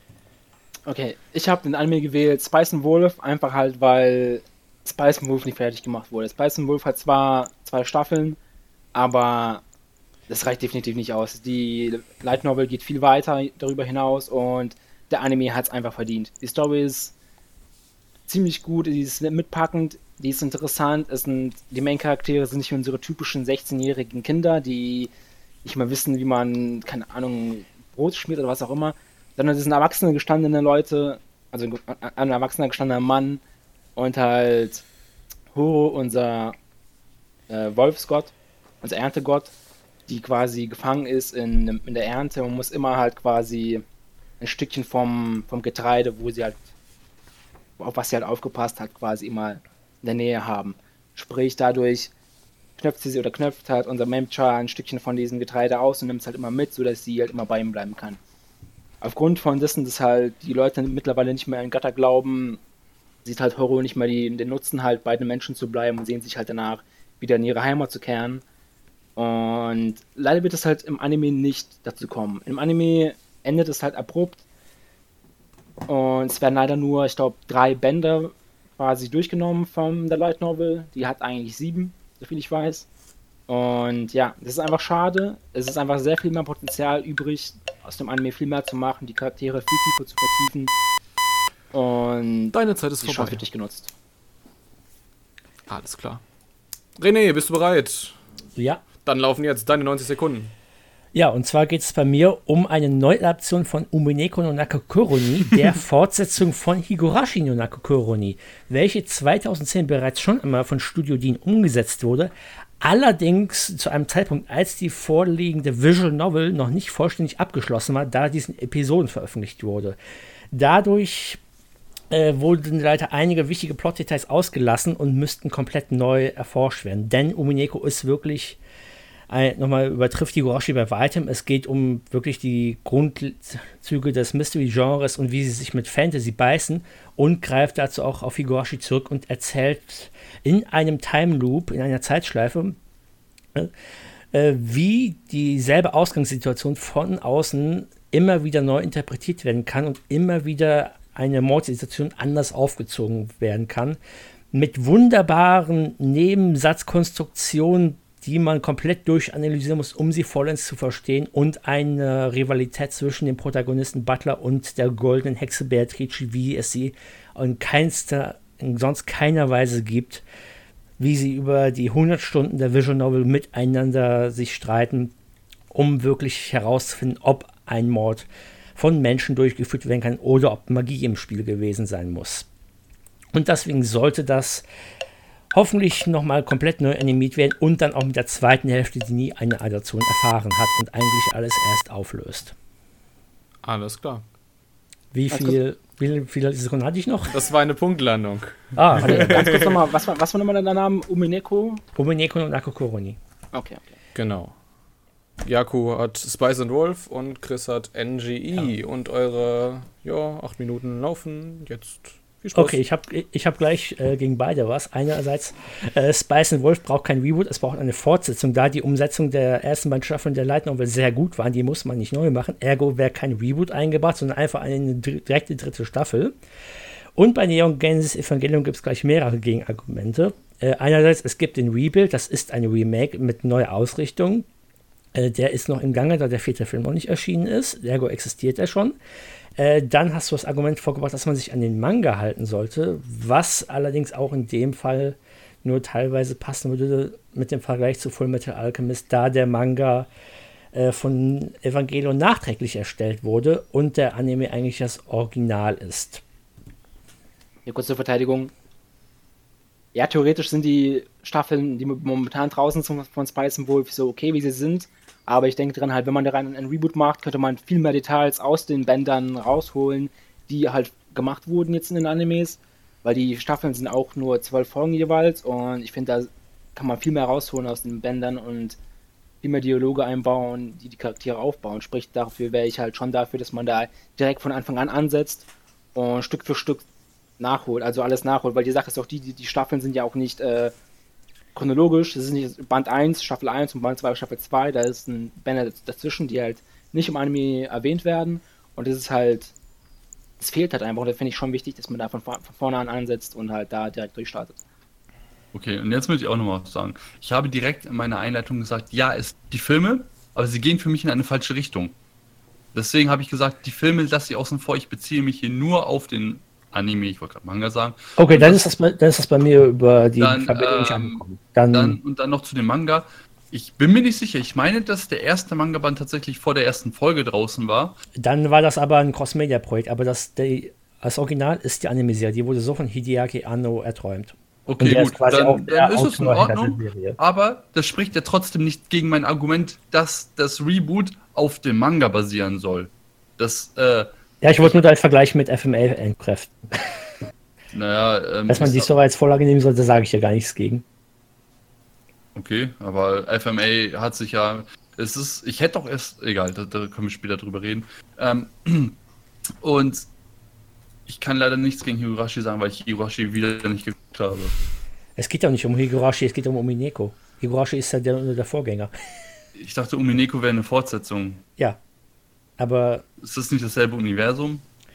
Ja, es ist kompliziert. Es ist eine. Fortsetzung an sich. Aber das, das Problem ist, auch ist, dass ihr beide euch wieder auf Light Novels gestützt habt und ich, ich habe nie eine äh, Light Novel gelesen. Nein, das ist eine Visual Novel, keine Light Novel. Das sind noch schlimmer, okay. das Ding ist, das ist Anime-Fight und nicht Novel-Fight. Wir können dafür extra eine Kategorie einrichten. Ja, aber es geht ja um, es geht ja um, es geht ja um, es geht ja um die Anime-Umsetzung und das Problem ist einfach, äh, Spice Wolf hatte eine Umsetzung, die man auch als gut erachtet. Äh, Evangelion hat eine Umsetzung, ob du die jetzt magst oder nicht, ist jetzt subjektiv, aber es hat ein Reboot sogar erhalten. Äh, ich gehöre zu den äh, Sorten an Leuten, die es gut finden und da gibt es auch sehr viele andere. Das Problem bei Umineko ist, dass es nur eine Anime-Umsetzung erhalten hat, die nicht alles adaptiert hat und das, was es adaptiert, auch noch fast ausschließlich schlecht, was die Ansicht von eigentlich absolut jedem ist. Jeder, der den Anime gesehen hat und sogar von denen, die nicht die Visual Novel gelesen haben, konnten sehen, was da alles schiefgelaufen ist. Dazu gab es noch einige Produktionsprobleme, äh, die zu Plotholes in entsprechenden Folgen geführt haben, weil man keine richtigen CGI-Elemente mehr einbringen konnte, mangels Geld. Und dadurch zerfällt die komplette Umsetzung von diesem eigentlich großartigen Werk, während eure anderen beiden Serien schon gute, äh, im Fall von Spice eine gute Umsetzung erhalten haben und im Falle von Evangelion auch ein Reboot, das zumindest sehr viel zufriedengestellt hat, auch wenn das jetzt nicht deine subjektive Meinung ist. Aber guck mal, pass auf, die Frage war ja, dass man ein Anime pitchen sollte, der ein, äh, der ein Reboot bekommen soll. Es ging ja nicht darum, ob es schon eine gute Umsetzung gab oder nicht. Also das ist jetzt nicht unbedingt das Kernargument. Das kannst dich uns ausargumentieren, indem du sagst, bei dir zweifle ich nur, dass du ein Reboot willst, keine Fortsetzung. Weil ich finde, genau, ja, ich, ich habe mich ja auch mit der Vorlage beschäftigt. Ich finde, den könnte man ohne Probleme einfach fortsetzen, ohne alles neu aufzuziehen. Naja, bei Reboot, ich möchte halt ja. Geschichte komplett erzählen halt. Also von, von Band 1 bis, Band, bis zum letzten Band. Und natürlich kann man das auch als Reboot bezeichnen, weil ein Reboot ist ja quasi eine theoretische Neuinterpretation. Sprich, ich kann einfach beim Ende einfach nachsetzen und weiterführen. Also ich spreche jetzt nicht dagegen, dass es kein Reboot ist. Aber zu meinem Punkt, was ich sagen will, ist halt einfach, ähm, es geht nicht darum, ob der Anime, den es jetzt gibt, gut oder schlecht ist, oder er gut oder schlecht umgesetzt ist, sondern halt, wie man ihn besser umsetzen könnte mit, mit dem Reboot. Und da finde ich, ist das Argument von wegen, ja, mein Anime ist scheiße und also schlecht umgesetzt und eure, eure sind gut, ist halt, finde ich, nicht wirklich aussagekräftig. Ja, außerdem, ich möchte nochmal da, darauf hinweisen, mal ganz davon abgesehen, dass ich persönlich ein Problem mit dem Film habe. Ich finde, dass Anime-Serien auf dem Markt viel mehr Beachtung finden und kriegen bei vor allem, worauf ich auch hinaus sollte, der heutigen Generation. Weil ich habe schon so oft mit Leuten diskutiert, die SAO sehr gut fanden, die Evangelion weder kannten noch gesehen haben, weil es halt alt ist. Und ich möchte einfach für mich persönlich auch, das war jetzt wirklich, ich möchte den für die heutige Generation, Anime-Generation, etwas Gutes tun. Und zwar, dass der Anime auf einen aktuellen Standard gehoben wird, eventuell sogar noch leicht der Stil geändert wird und dann allerdings auch die Manga-Geschichte, weil ich den Abschluss der Manga-Geschichte besser finde, weil da gibt es einen Abschluss, weil äh, der Regisseur hat damals selbst gesagt, ich wollte nur mal gucken, wie weit ich mit dem Ende vom Anime gehen kann. Ja, ich finde, es ist mein Fakt, es ist krass, aber es ist nicht das, was ich ein sehr gutes Ende als ein sehr gutes Ende ansehen würde. Vom Manga her fand ich das schon. Es war ein gutes Ende. Es hat die Story auf den Punkt beendet. Und das möchte ich als Anime-Version. Und ich habe sogar gesagt, von welchem Studio. Und Studio Trigger ist ein sehr gutes Studio. Vielleicht muss es nicht ganz übertrieben sein, wie zum Beispiel bei Killer Kill. Ähm, Darling in the Franks durch A1 wurde es halt ein bisschen gestreamliner und das würde auch NGE besser passen. Und deswegen NGE First Impact für die heutige Generation, damit auch Leute mal wissen, was ein guter Klassiker ist, die sich auch einfach 4 zu 3 und kann darüber streiten. Ich mag den 80er, 90er Zeichenstil sehr gerne. Viele mögen es heutzutage nicht. Und ich finde, NGE sollte ein gutes Reboot bekommen und die, die Film-Remakes, wo wir, wie du schon sagst, auf den vierten Film warten, finde ich einfach nicht gut gemacht und sie sollten halt Fragen erklären und ich finde, dass im Endeffekt die Filme noch mehr Fragen aufgeworfen haben und man kann natürlich sagen, im Punkt. vierten Film wird alles aufgeklärt und ist Punkt. nicht draußen, können wir nicht drüber argumentieren. Will jemand noch äh, schießen? Gegen jemanden. Also ich würde nur ganz kurz sagen zu NGE einfach halt, ich finde der Anime ist einfach hardcore über overhyped. Er ist nicht wirklich so gut wie alle denken. Weil allein schon, man einfach unseren Main Char betrachtet, es ist einfach eine plumpen, er hat eine plumpe Persönlichkeit, wenn schon, wenn schon überhaupt eine. ist einfach eine nervige Person. Und also, das ich weiß nicht, so krass, was man so Warum? Ich, wenn ja, ich warum sagen es wohl so viele? Ja, warum pass sagen auf, wenn, so wenn ich 14 wäre, hätte ich fucking Angst, wenn so ein 20, 30 Meter großer Engel, der mit einem fucking Augenzwinkern eine ganze Stadt vernichtet. Hallo, der Typ ist greifbar erst. Ja, aber schau ihn doch einfach, aber schau ihn doch einfach in der normalen Situation an, wo er normal ergibt. Ich entscheide jetzt, wer den Punkt bekommt. Okay, mach das. Bevor wir uns noch zerfetzen, ey. Das dürft gleich weiter. Weil ich ja, mach's, René ich mach's kurz schmerzlos. René bekommt den Punkt. Ich fand's lustig, wie ihr äh, in der ersten Hälfte zumindest beide gegen René geschossen habt. Äh, und ich finde, er hat das ganz gut äh, abgewehrt und ganz gut die Initiative ähm, ergriffen. Ja, das, das, ähm, Problem ist, ich kann gegen nichts argumentieren, was ich nicht kenne. Punkt. Da kann ich aber leider nichts gegen machen. Jedenfalls hat er. Ich, was, ich habe auch, nicht, hab auch nicht bei Naruto rumgeholt. Come on. Nimm's wie ein Mann. Siehst du, das ist die richtige Einstellung. Ähm, ja, ich heul doch gar nicht, ich sag doch nur, wie es ist. oh, ich, so viel Salz im Spiel. Ist das schlimm. Ähm, er hat gesagt, also er hat aufgezeigt, dass es Produktionsprobleme gab, dass ähm, die komplette zweite Hälfte noch gar nicht der Visual Novel fertig war und deswegen der gesamte Plot-Twist fehlt. Ähm, Plot-Elemente, nicht der Twist. Er sagt, Higurashi äh, über, äh, Umineko übertrifft Higurashi noch bei weitem und äh, er würde gerne diese Visual Novel neu erzählt äh, sehen. Er wirft Yaku vor. Ähm, also eigentlich beiden, dass ihre Anime schon ziemlich gut sind und äh, Yaku äh, bräuchte ja eine Fortsetzung und Chris hat halt auch schon die Filme, die, wo er sagt, ja, die sind vielleicht, die findest du subjektiv nicht so gut, aber vielleicht sind sie doch ziemlich gut. So, Yaku hat allerdings ganz gut darauf reagiert. Ähm, Schon scheiße, wenn ich das sage, so wenn ich schon gesagt habe, wer den Punkt kriegt. Aber Jakob hat trotzdem ganz gut reagiert, indem er gesagt hat, es gibt Erzählungen dazwischen und er findet einfach diese, äh, diese Chronologie, die der Anime gemacht hat, findet er nicht passend. Ähm, sein Anime ist Spice and Wolf und er möchte gerne den Fokus mehr auf Horo setzen, die in ihre Heimat zurück will, was erst nach den drei animierten Bänden so wirklich erzählt wird. Äh, Chris sagte, NGE, ich will, der dass der Manga weiter übersetzt wird, weil er findet vor allem das Ende mein Fuck, aber nicht gut.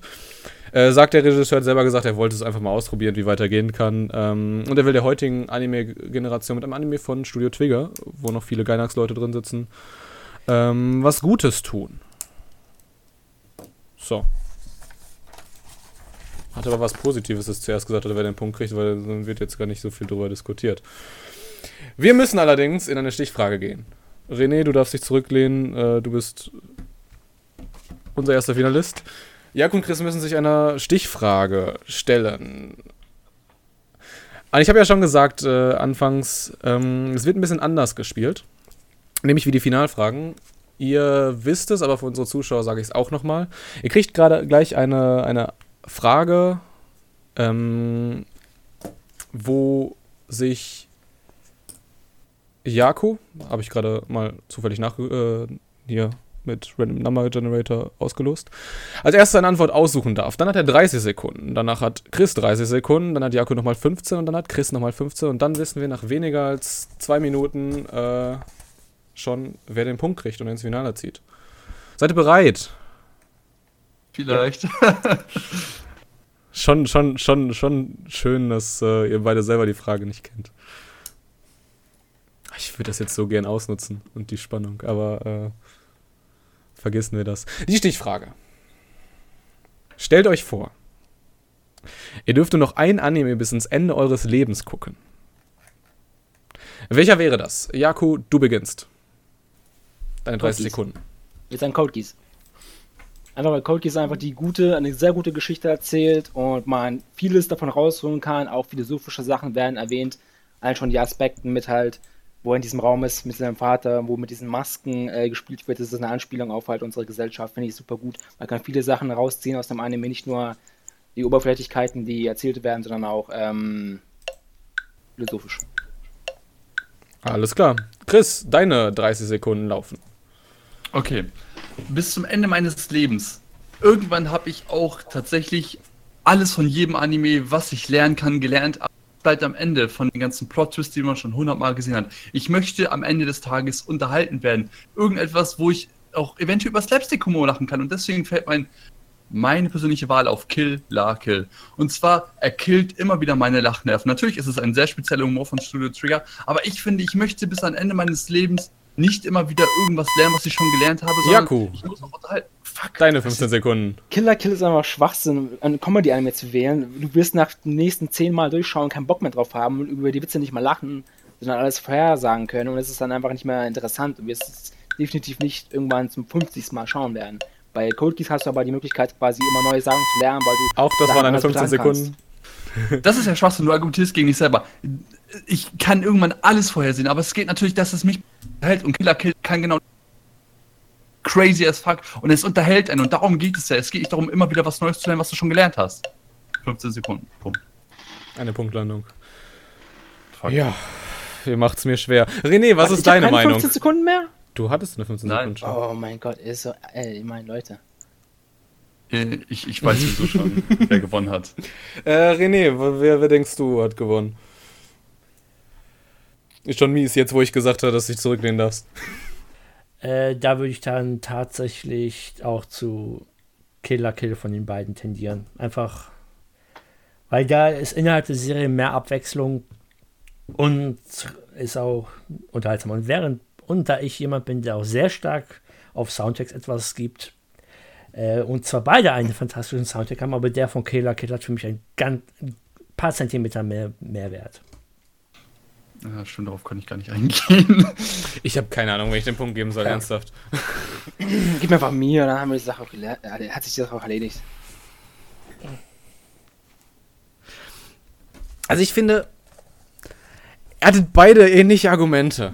Ihr habt sie heute von der anderen Seite gesehen. Chris hat gesagt, Was? Ich habe gesagt, ich möchte Abwechslung haben. ja, genau, und du hast Jako vorgeworfen, dass äh, die Geschichte sich irgendwann abnutzt und Chris äh, und äh, Jako hat dir vorgeworfen, dass sich die Witze irgendwann abnutzen.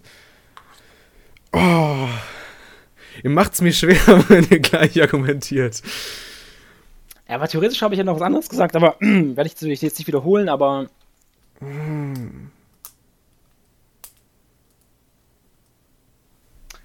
Jetzt holt er heimlich den Random Generator wieder raus. Das wäre eine sehr gute Idee. Das ist eine sehr Äh, schlechte Idee. ich würde sagen, Jakos erste 30 Sekunden waren stärker. Daran würde ich jetzt einfach den Ausschlag sehen. Okay. Aber es ist wirklich, es ist wirklich so ein Stück. Äh, Domme, zwei Dinge. Ich habe nie damit gerechnet, im Finale zu sein, weil alle. ihr seid alle drei sehr viel stärkere Anime-Gucker als ich. Das sei doch nicht so. Nein, nein, nein, nein. Ich habe wirklich nie damit gerechnet, im Finale zu landen. Ähm, aber ich, ich möchte eins sagen. Du hast es sehr spannend gemacht.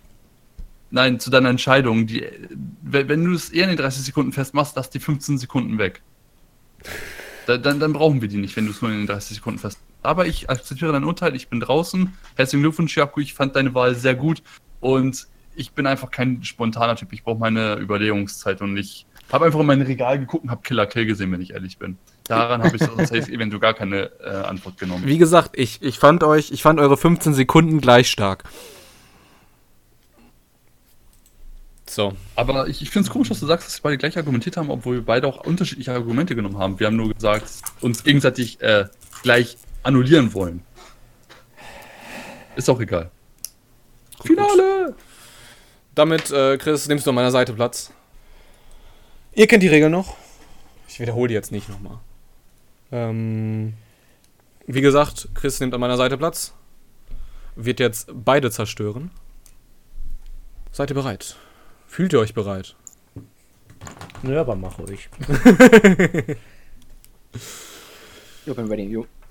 Dann losen wir mal erstmal ganz kurz aus, wer von euch anfangen darf. Eins ist Jaku, zwei ist René und es ist die zwei. René darf sich als erstes aussuchen. Danach äh, wechselt das erste Auswahlrecht immer ab. Und die erste Finalfrage. Was würdest du eher schauen? Einen weiteren Isekai-Anime oder einen weiteren Anime mit einer Oberschule als Schauplatz? René, deine 30 Sekunden jetzt. Ganz einfach einen weiteren Isekai-Anime, weil Isekai muss nicht zwangsläufig, zwangsläufig Fantasy heißen, sondern kann auch jede andere Art von Welt heißen. Und dadurch ist hier das Potenzial nach was Originellem sehr viel größer, als wenn man sich auf eine Oberschule einschränkt. Okay. Jaku, du darfst weitermachen. Theoretisch kann ich ja genau dasselbe Argument bringen.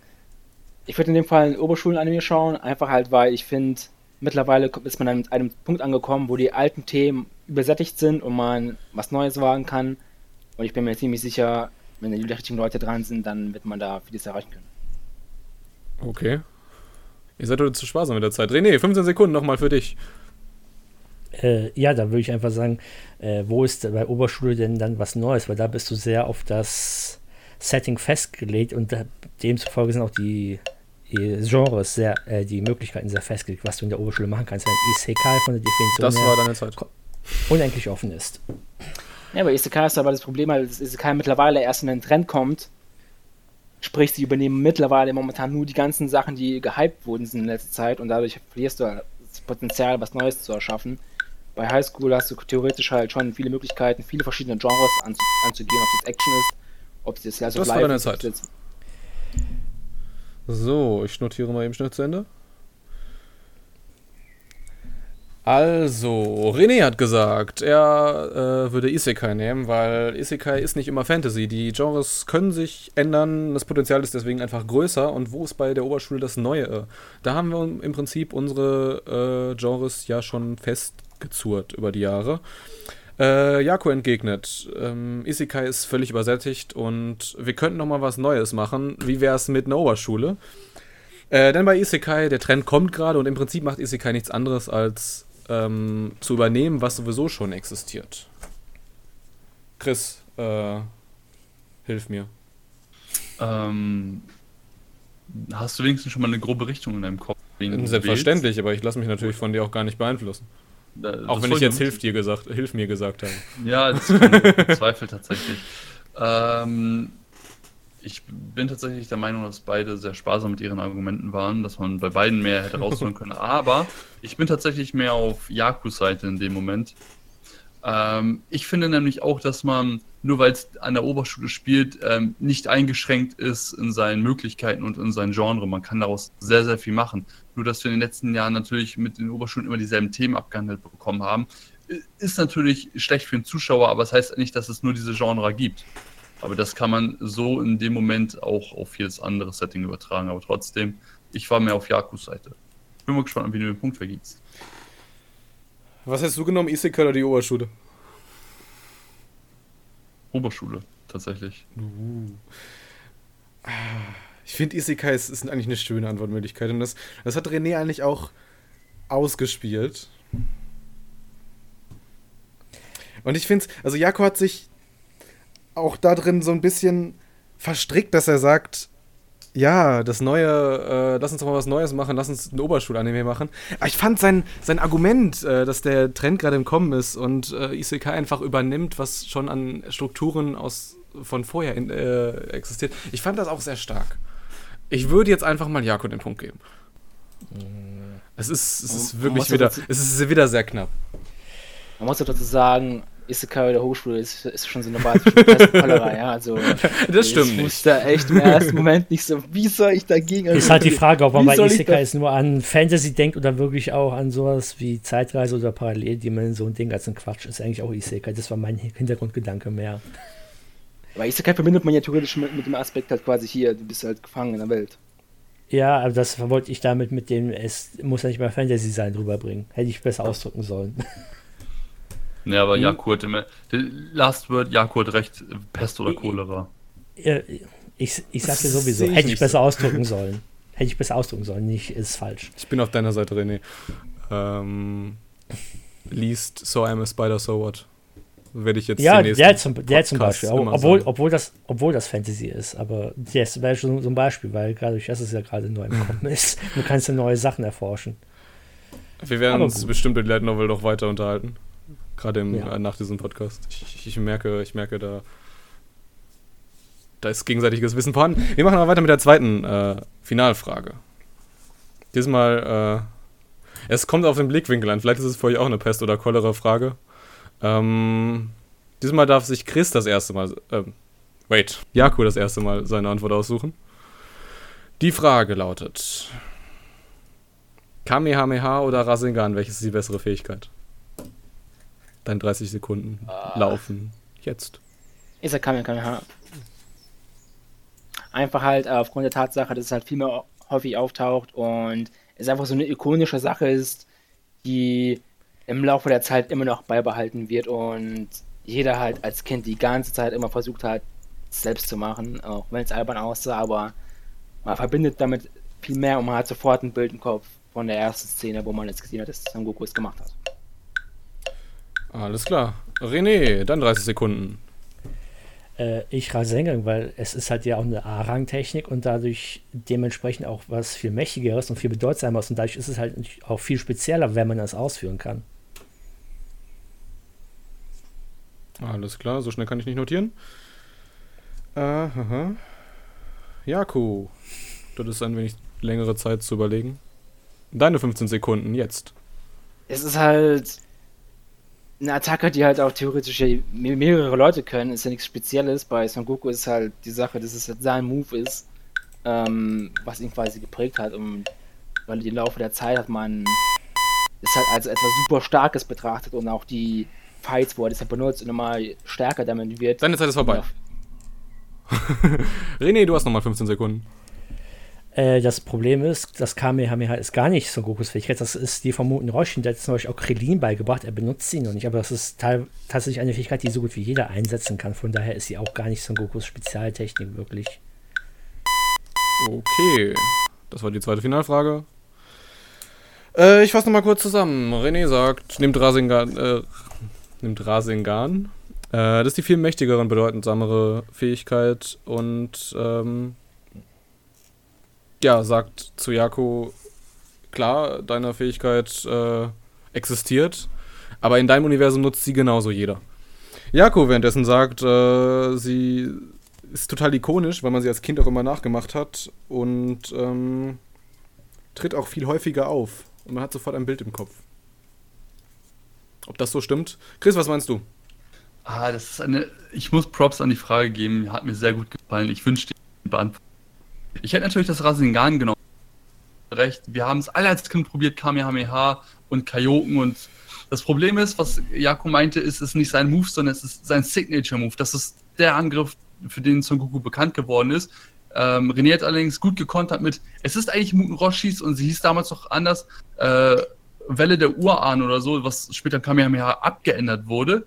Und Krillin kann es auch und es könnten sehr viel mehr, sogar Piccolo beherrscht das Kamehameha. Und jetzt wird's witzig, Rasengan ist nicht nur eine A-Rang-Technik, also bedeutsam, sondern es ist sehr flexibler im Kampf. Es ist später nicht nur Fern, äh, Nahkampf, sondern auch Fernkampf. Es gibt tausend Abwandlungen. Es ist später durch das ähm, Shugo, äh, Shuriken Rasen, also das Luftrasengan von Naruto, sehr, sehr stark geworden. Und es ist einfach, das ist das Wort, das Keyword, flexibler im Fight und somit das Kamehameha ist halt sehr, sehr einfach und durch, durch das Teleportations-Kamehameha von Son Goku gibt es eine zweite Abwandlung, aber es ist einfach das Kamehameha und somit sehr durchschaubar ich im Gegensatz deine Liebe. Mit der Argumentation hat es mich auch über, äh, überzeugt gehabt. So gebe ich den Punkt jetzt mal an Jaku. Und wir gehen in die nächste Finalfrage. Ja, ich habe Naruto halt nicht gesehen, das musste ich mir jetzt irgendwie nicht ja, das, aussehen, das, das, hat mir, das hat mir mega wehgetan, weil ich, ich, ich wusste so, oh fuck, er hat Naruto gesehen. Ja. Und glaub mir, in dieser Situation standen wir schon, standen Jakob und ich schon, schon Und ich musste mir sehr echt, ich hab, bei mir hat es eigentlich fünf Sekunden gedauert, bis ich halt äh, gemerkt, also wieder im Kopf hatte, was Rasengan überhaupt war. Ja? Darum musste ich halt einfach so schnell, sofort halt schnell wie möglich halt Dragon Ball nehmen, äh, weil halt ja. ich im ersten Moment nicht wusste, was es überhaupt ist. So, jetzt kommt eine Frage für Liebhaber. René darf als erstes auswählen. Wer ist die bessere Komponistin? Yuki Kajiura oder Yoko Kano? René, du darfst dir als erstes aussuchen und deine 30 Sekunden laufen jetzt.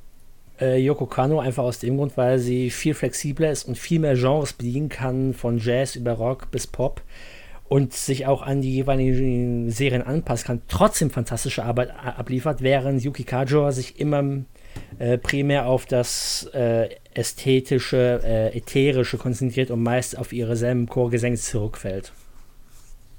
Alles klar. Jaku, 30 Sekunden für dich. Ja, aber ich finde halt im Endeffekt halt, dass halt, es halt dann deutlich äh, interessanter wird und auch die Spannungen dann halt, verdammt, mein, ich weiß nicht, wer das ist, Mann. Oh mein, ey, warte kurz. Ja, ich finde die Lieder halt von ihr halt deutlich harmonisch. Was soll ich da jetzt sagen, Mann?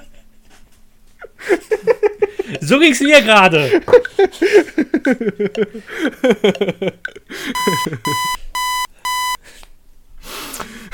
ja. René, deine 15 Sekunden.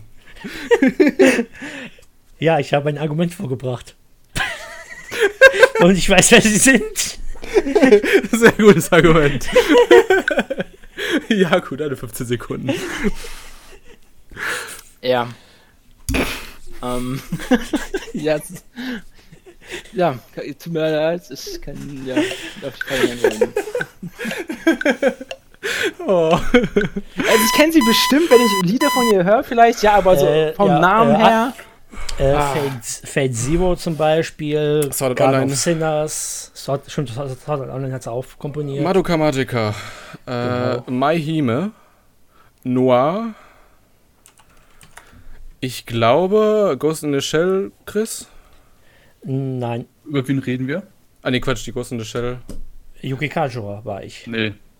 Nee, du warst, warst nicht Yoko Ano? Nee, ich ja. meine, als, äh, als ich gerade die Titel aufgezeigt habe, die sie gemacht hat, da meinte ich, äh, Yoko Kano hat Cowboy Bebop gemacht, allein schon deswegen. Aber ja. Yoko Kano, ähm, ihr könnt es nicht sehen, aber Domme, gu guck nochmal in die Kamera bitte. Äh, ich habe halt die, ich habe halt als ich Yoko Kano gehört habe, bin ich erstmal zu meinen CDs gegangen, habe meine Ghost in the Shell Soundtracks hochgehalten. Äh, War Yoko leider Kano Kenji Kawai. Ja, eben. Nein. Doch. Standalone-Komplex äh, OST ist von Yoko Achso. Kano. Achso, du meinst SSC, okay. Ich war beim Film. Achso, sorry, das hätte ich klar, äh, klar rausstellen müssen. Der ja. Standalone-Komplex, ja, okay, die Soundtrack. Ähm, ich liebe sie. Sie macht unglaublich gute Musik. Sie ist, wie du sagst, verdammt flexibel. Und äh, ich würde dir den Punkt geben, allein nur weil du ein Argument gebracht hast und weil du sie gepickt hast. Ja, machen wir es kurz. Genau so ist es auch. Ähm, wir machen weiter mit der nächsten Frage. Ja, also wenn ich mir die Sachen halt anschaue, was sie gemacht hat, ey, natürlich kenne ich die Soundtracks, ja, aber halt jetzt halt spontan. Also sind schon die zwei, also, also den Namen zuordnen sollen. Also ich hätte keine unbekanntere nehmen können. Keine bekannteren meinst du? Also unbekannt. Das ist, ist korrekt. dafür kriegst du leider keinen Punkt. Aber dafür äh, stelle ich dir jetzt die nächste Frage. Wer darf überpicken? Äh, jetzt darf ich, oder? Jaku darf ja. picken. Steht 2-2, oder? Äh, nein. Weil das ist erst die vierte Frage. Steht oh, 2 zu 1 für, für Jaku. Aber jetzt kommt eine Videospielfrage. Ihr habt sicher schon mitbekommen. Es kommt ein Pokémon für die Switch. Und ihr könnt euch jetzt denken, auf welche Frage ich hinaus will. Deswegen mache ich die jetzt so lang. Pikachu oder Evoli? Deine 30 Sekunden, Jaku. Beginn jetzt. Pikachu natürlich. Und zwar Pikachu einfach halt aus dem Grund, weil Pikachu einfach halt zu Pokémon gehört. Pokémon wäre halt nicht Pokémon ohne Pikachu. Pikachu ist auch, wenn man Pokémon als Franchise betrachtet, die beliebteste Figur und der beliebteste Charakter in der, in der Serie. Und da ist natürlich halt klar, dass man ihn nimmt, auch aufgrund auch von davon, dass wenn man in seine Kindheit zurückschaut, man immer einen Pikachu haben wollte. Leider konnte man das in Rot und Blau nicht. Sehr traurig. René, deine 30 Sekunden jetzt. Ja, äh, ganz einfach Evoli, weil Evoli ist viel wichtiger für die zentrale Mechanik von Pokémon, nämlich die Entwicklung. Und kein Pokémon drückt Entwicklung so aus wie Evoli. Und äh, außerdem, äh, wenn man das Spiel spielt, äh, Pikachu setzt nur auf der Schulter, während Evoli sich auf den Kopf setzt. Und das ist viel niedlicher. Ja, man muss zu bedenken halt, dass aber Evoli auch nur ja, eine von vielen Pokémon ist, die halt sich entwickeln mit einer bestimmten Art halt, ja, aber Pikachu hat da hat diese Ikonen, diesen ikonischen Status, den halt Evoli in dem Moment halt nicht hat. Und da, dadurch ist Pikachu halt einfach überlegender. Deine 15 Sekunden. Kann ich, okay. Äh, ja, äh, das würde ich tatsächlich so ein wenig zurückweisen, denn Evoli hat genauso einen ikonischen Status, fast schon allein schon wegen Gary und weil er dessen Pokémon war. Und da kommt eben dann halt beides zusammen, der Status und äh, die, die Repräsentation der zentralen Mechanik des ganzen Franchises. Puh. Das war äh, sehr tight. Was ist deine Meinung, Chris? Ich hasse dich für diese Frage. Ohne, ohne Spaß. ne? Du hättest keine ekelhaftere Frage wählen können. Ähm, ja, die Frage war mega tight tatsächlich. Ähm, auf der einen Seite steht natürlich Pikachu, da hat Jaku recht, es ist das Pokémon durch den Anime allerdings geschuldet, nur durch den Anime äh, ist Pikachu das Aushängeschild bei Pokémon. Ich glaube, egal wen man draußen fragt, jeder würde Pikachu erkennen oder wissen, dass es zu diesem Pokémon-Franchise gehört. Wohingegen Evoli nicht jeder erkennen würde. Allerdings, und das Argument finde ich sehr stark, das merkt man auch im Englischen, Evoli, Evi, Evolution, also Evolution, es ist wirklich das zentrale ähm, Argument für Pokémon und zwar denn Pokémon entwickeln sich. Und es ist schwierig, aber auch in dieser Situation würde ich wirklich für Yaku stimmen, weil Pikachu ist wirklich nicht nur ein Pokémon, es ist das Pokémon und du kannst damit allerdings kein Auto fahren. Aber es ist das Pokémon, das Gesicht von Pokémon. Äh, ich muss tatsächlich sagen, ähm, ich finde auch so, wenn man jetzt mal so online schaut, also das, das geht nicht in meine Bewertung ein. Ähm, also es ist krass, wie bei diesen Twitter-Umfragen tatsächlich Evoli gewinnt. Und Ja. ich meine, das ist ja auch gar nicht so verwunderlich. Äh, Schaut euch die, die T-Shirt-Shops an, wie viele verdammte Evoli-T-Shirts es gibt. Es gibt so ein geiles Shirt, das Evoli in Ja. der Mitte und drumherum alle Evoli. Ja, und davon gibt es zehn verschiedene. Evoli. Ja, es ist so geil. Äh, ich gebe aber tatsächlich äh, Grené den Punkt. Also das äh, mit Oh. Gary gleich Evoli fand ich schon gut. Oh, gut. Weil ich finde sogar auch, dass bei Pikachu eigentlich. Es geht um die Ja. Argumente. Schiebung, Ja, ich Schiebung, weiß. alles Schiebung. ja, weil ich, ich werde mir auch die Pikachu-Version holen. Einfach, ich habe Evi schon so vorbestellt. Ich Vorbestellter geht's gar nicht. ich, äh, soll, ich, soll ich mal mich selbst kaputt argumentieren? Mach Weil ich hab, äh, die hättest du super bringen können. Äh, einerseits A, war, ist es ein Remake von e Pokémon Gelb, ergo ist Pikacho die in Anführungsstrichen richtige Version, weil es ein Remake von dem Spiel ist. Und B, Ja. Äh, in Let's Go Evoli kann Evoli sich nicht entwickeln. Nochmal, was kann? Im Let's Evoli Evoli kann- kann Evoli sich nicht Ja, aber es ist ja nicht die Frage, Ja. welches das bessere Pokémon Let's Go ist, weil da gebe ich dir recht, die Starter-Pokémon können sich nicht weiter, also die Evoli und Pikachus können Ja, sich aber nicht es geht darum, mein Argument zu zerpflücken. Daher. Also wirklich, also Ja, Evoli macht keinen Sinn ohne Evolution. Gut. Aber gut. Während weitermachen? sich äh, ins Bein beißt, sagt man das so? Ich glaube nicht. Ähm, und Fuß ans Bein beißen. ähm, er braucht aber jetzt wieder mal ein Erfolgserlebnis. Und wie praktisch, dass René sich jetzt als erstes seine Antwortmöglichkeit aussuchen darf. Keine Sorge, Jaku, es ist kein Final Fantasy vs. Dragon Quest. Ich habe eine Wer offene eh- Frage für euch als Wer letzte. eh Persona? nee, sag. Die letzte Frage des heutigen Abends. Du kannst dir nur einen Anime aus deiner Kindheit ins Regal stellen. Welcher wäre es, René? Deine 30 äh, Sekunden laufen. Ja, jetzt oder? Ja. Okay, dann jetzt. Äh, ja, das wäre ganz eindeutig Dragon Ball inklusive Z einfach, äh, weil ich bin zu keiner Serie wie zu der so oft jeden Tag nach der Schule nach Hause gerannt, um sie zu gucken. Und einfach, weil sie so umfangreich ist und mich so mitgeprägt hat und aufgrund der Tatsache, dass sie scheiße teuer ist. Und wenn ich sie mir einfach so reinstellen könnte, wäre das schon sehr schön. Sind auch 500 Euro für alle Boxen. Das war deine Zeit. Jaku, dann 30 Sekunden.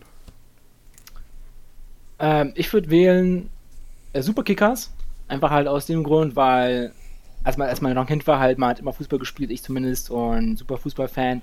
Und lief man halt Superkickers im Fernsehen und das war einfach halt teilweise auch quasi prägend quasi, wo man einfach da halt so, so eine Dramatik hatte in einem Anime, was man sonst nicht hat über das Thema Fußball. Und es war halt, er ist einfach Nostalgiefaktor pur. Und da finde ich halt, dass das halt definitiv für mich die Wahl ist, die ich da reinpacken würde in mein Regal. Was meinst du dazu, René? Deine 15 Sekunden? Äh, einfach, dass Kickers nicht so eine wichtige Serie der damaligen Ära war, allein schon aufgrund der beschränkten Episodenzahl und Dragon Ball äh, wesentlich prägender eigentlich für die gesamte Kindheit von vielen war, aufgrund der längeren Laufzeit. das waren deine 15 Sekunden. Ja, aber es geht nicht darum, was es für die Gesellschaft getan hat, sondern was für was es wichtiger für einen war und was man selber geschaut hat. Und da ist die Argumentation mit wie viele Folgen es hatte und so weiter ja irrelevant. Im Gegensatz zu Dragon Ball, ich gehe mal davon aus, dass man als Kind damals nicht alle Folgen von Dragon Ball gesehen hat, sondern eher nur flüchtig dabei war. Das spricht, das spricht ja dafür. und das waren deine 15 Sekunden. Unterschätzt meine Hingabe nicht.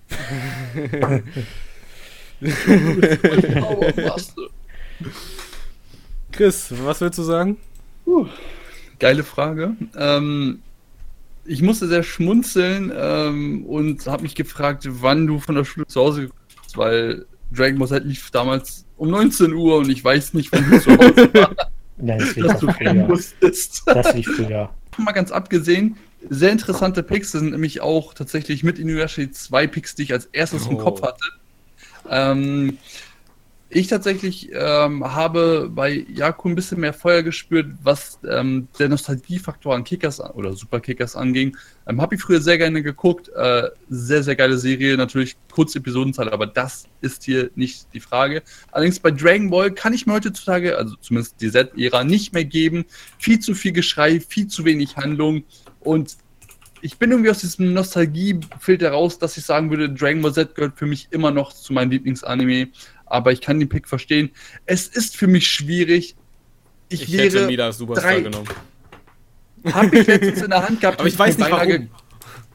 Äh, hatte ich vor letzten, so letzte Woche in der Hand, hatte ich mir beinahe gekauft, weil diese Serie einfach nur geil ist. Aber ich bin zwei Millimeter mehr bei Jaku als bei René. Ja. Da haben wir, da haben wir ein Problem. Äh. Weil ich bin argumentativ 2 mm mehr bei René. Und damit haben wir unseren Sieger. Glückwunsch, René. Danke. äh, die 500 Euro sind halt viel Geld.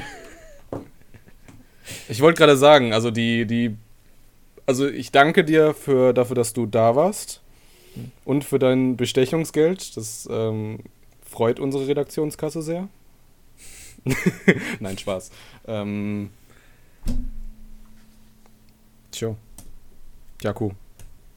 Ja, also ich fand es interessant, ich fand es cool. Mhm. Ganz ehrlich, um ehrlich zu sein, hätte ich jetzt zu dem Punkt auch halt Dragon Ball, ähm, also halt den, den, Punkt gegeben. Ich hätte auch selbst Dragon Ball genannt, hätte er es nicht schon, hätte er es nicht genannt gehabt. Oh. Weil theoretisch in meinen Augen war für mich Dragon Ball auch deutlich äh, mhm. krasser halt in der Jugend. In solchen Situationen bräuchte man den Shin-Joker. Ich wette, der hätte es geschafft, euch einen Sportanime zu verkaufen. Das wird bei mir sehr schwer. also ich glaube, der, der, einzige Sportanime, auf den ich jemals abgegangen bin, war Jura in Eis. Und das ist schon fragwürdig, ob der zählt, weil das ist eigentlich eine Romanze. Okay. Ich hätte tatsächlich äh, Digimon genommen. Weil Digimon waren für mich da, also bis heute noch am prägendsten. Ist, ich, war ein, ich, ich, war ein, ich war ein Pokémon-Kind, das ist das Problem. Ja, ich auch, aber ich fand den Anime von Digimon immer ticken. Es ist auch, ist auch schwer bei dieser Frage irgendwie argumentativ was Vernünftiges zu nehmen, weil wir nehmen alle unsere emotionalen Picks. Es ist, es ist da eine reine Nostalgiefrage und ja. ihr wollt das Feuer spüren. Und, ähm, als er das, wir, Argument das gebracht hat, ja, als er das Argument gebracht hat, äh, war für die Gesellschaft wichtig, dachte ich so, es war mir doch als Kind egal, was für die Gesellschaft wichtig ist. Ich wollte nach Hause, um diesen Anime zu gucken. Dafür war es vielleicht. Ging, es, ging mir nicht, es ging mir nicht darum, was für die Gesellschaft wichtig ist, sondern für wie viele das diesen Einfluss hatte. Dadurch war es ja eine viel stärkere Gruppenmentalität. Dafür vielleicht äh, war dir als Kind das scheiße teuer Argument äh, von René wichtiger. ja, ich will nicht sagen, also ich hatte Probleme, Anime-Folgen damals zu kaufen. Habe ich heutzutage manchmal immer noch. Siehst du, manche Dinge ändern sich nie und genauso auch Anime-Files, weil das sehen wir schon im Juli wieder. Unser Gast äh, im Juli, Tobias Quas, meine Damen und Herren. Ach, der. und damit sagen wir Tschüss. Wir sind raus.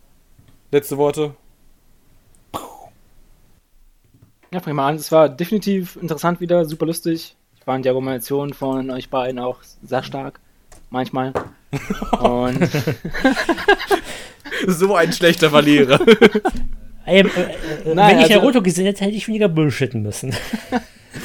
nee, hat einfach hat Spaß gemacht und ich hm. freue mich, gerne dabei sein zu dürfen nächstes Mal oder wann auch immer. Ich hätte doch auf mich Geld wetten sollen, dass ich nicht ins Finale komme. Nice, habe ich nicht getan. Bis nächstes Aber Mal. ihr wart super, Leute.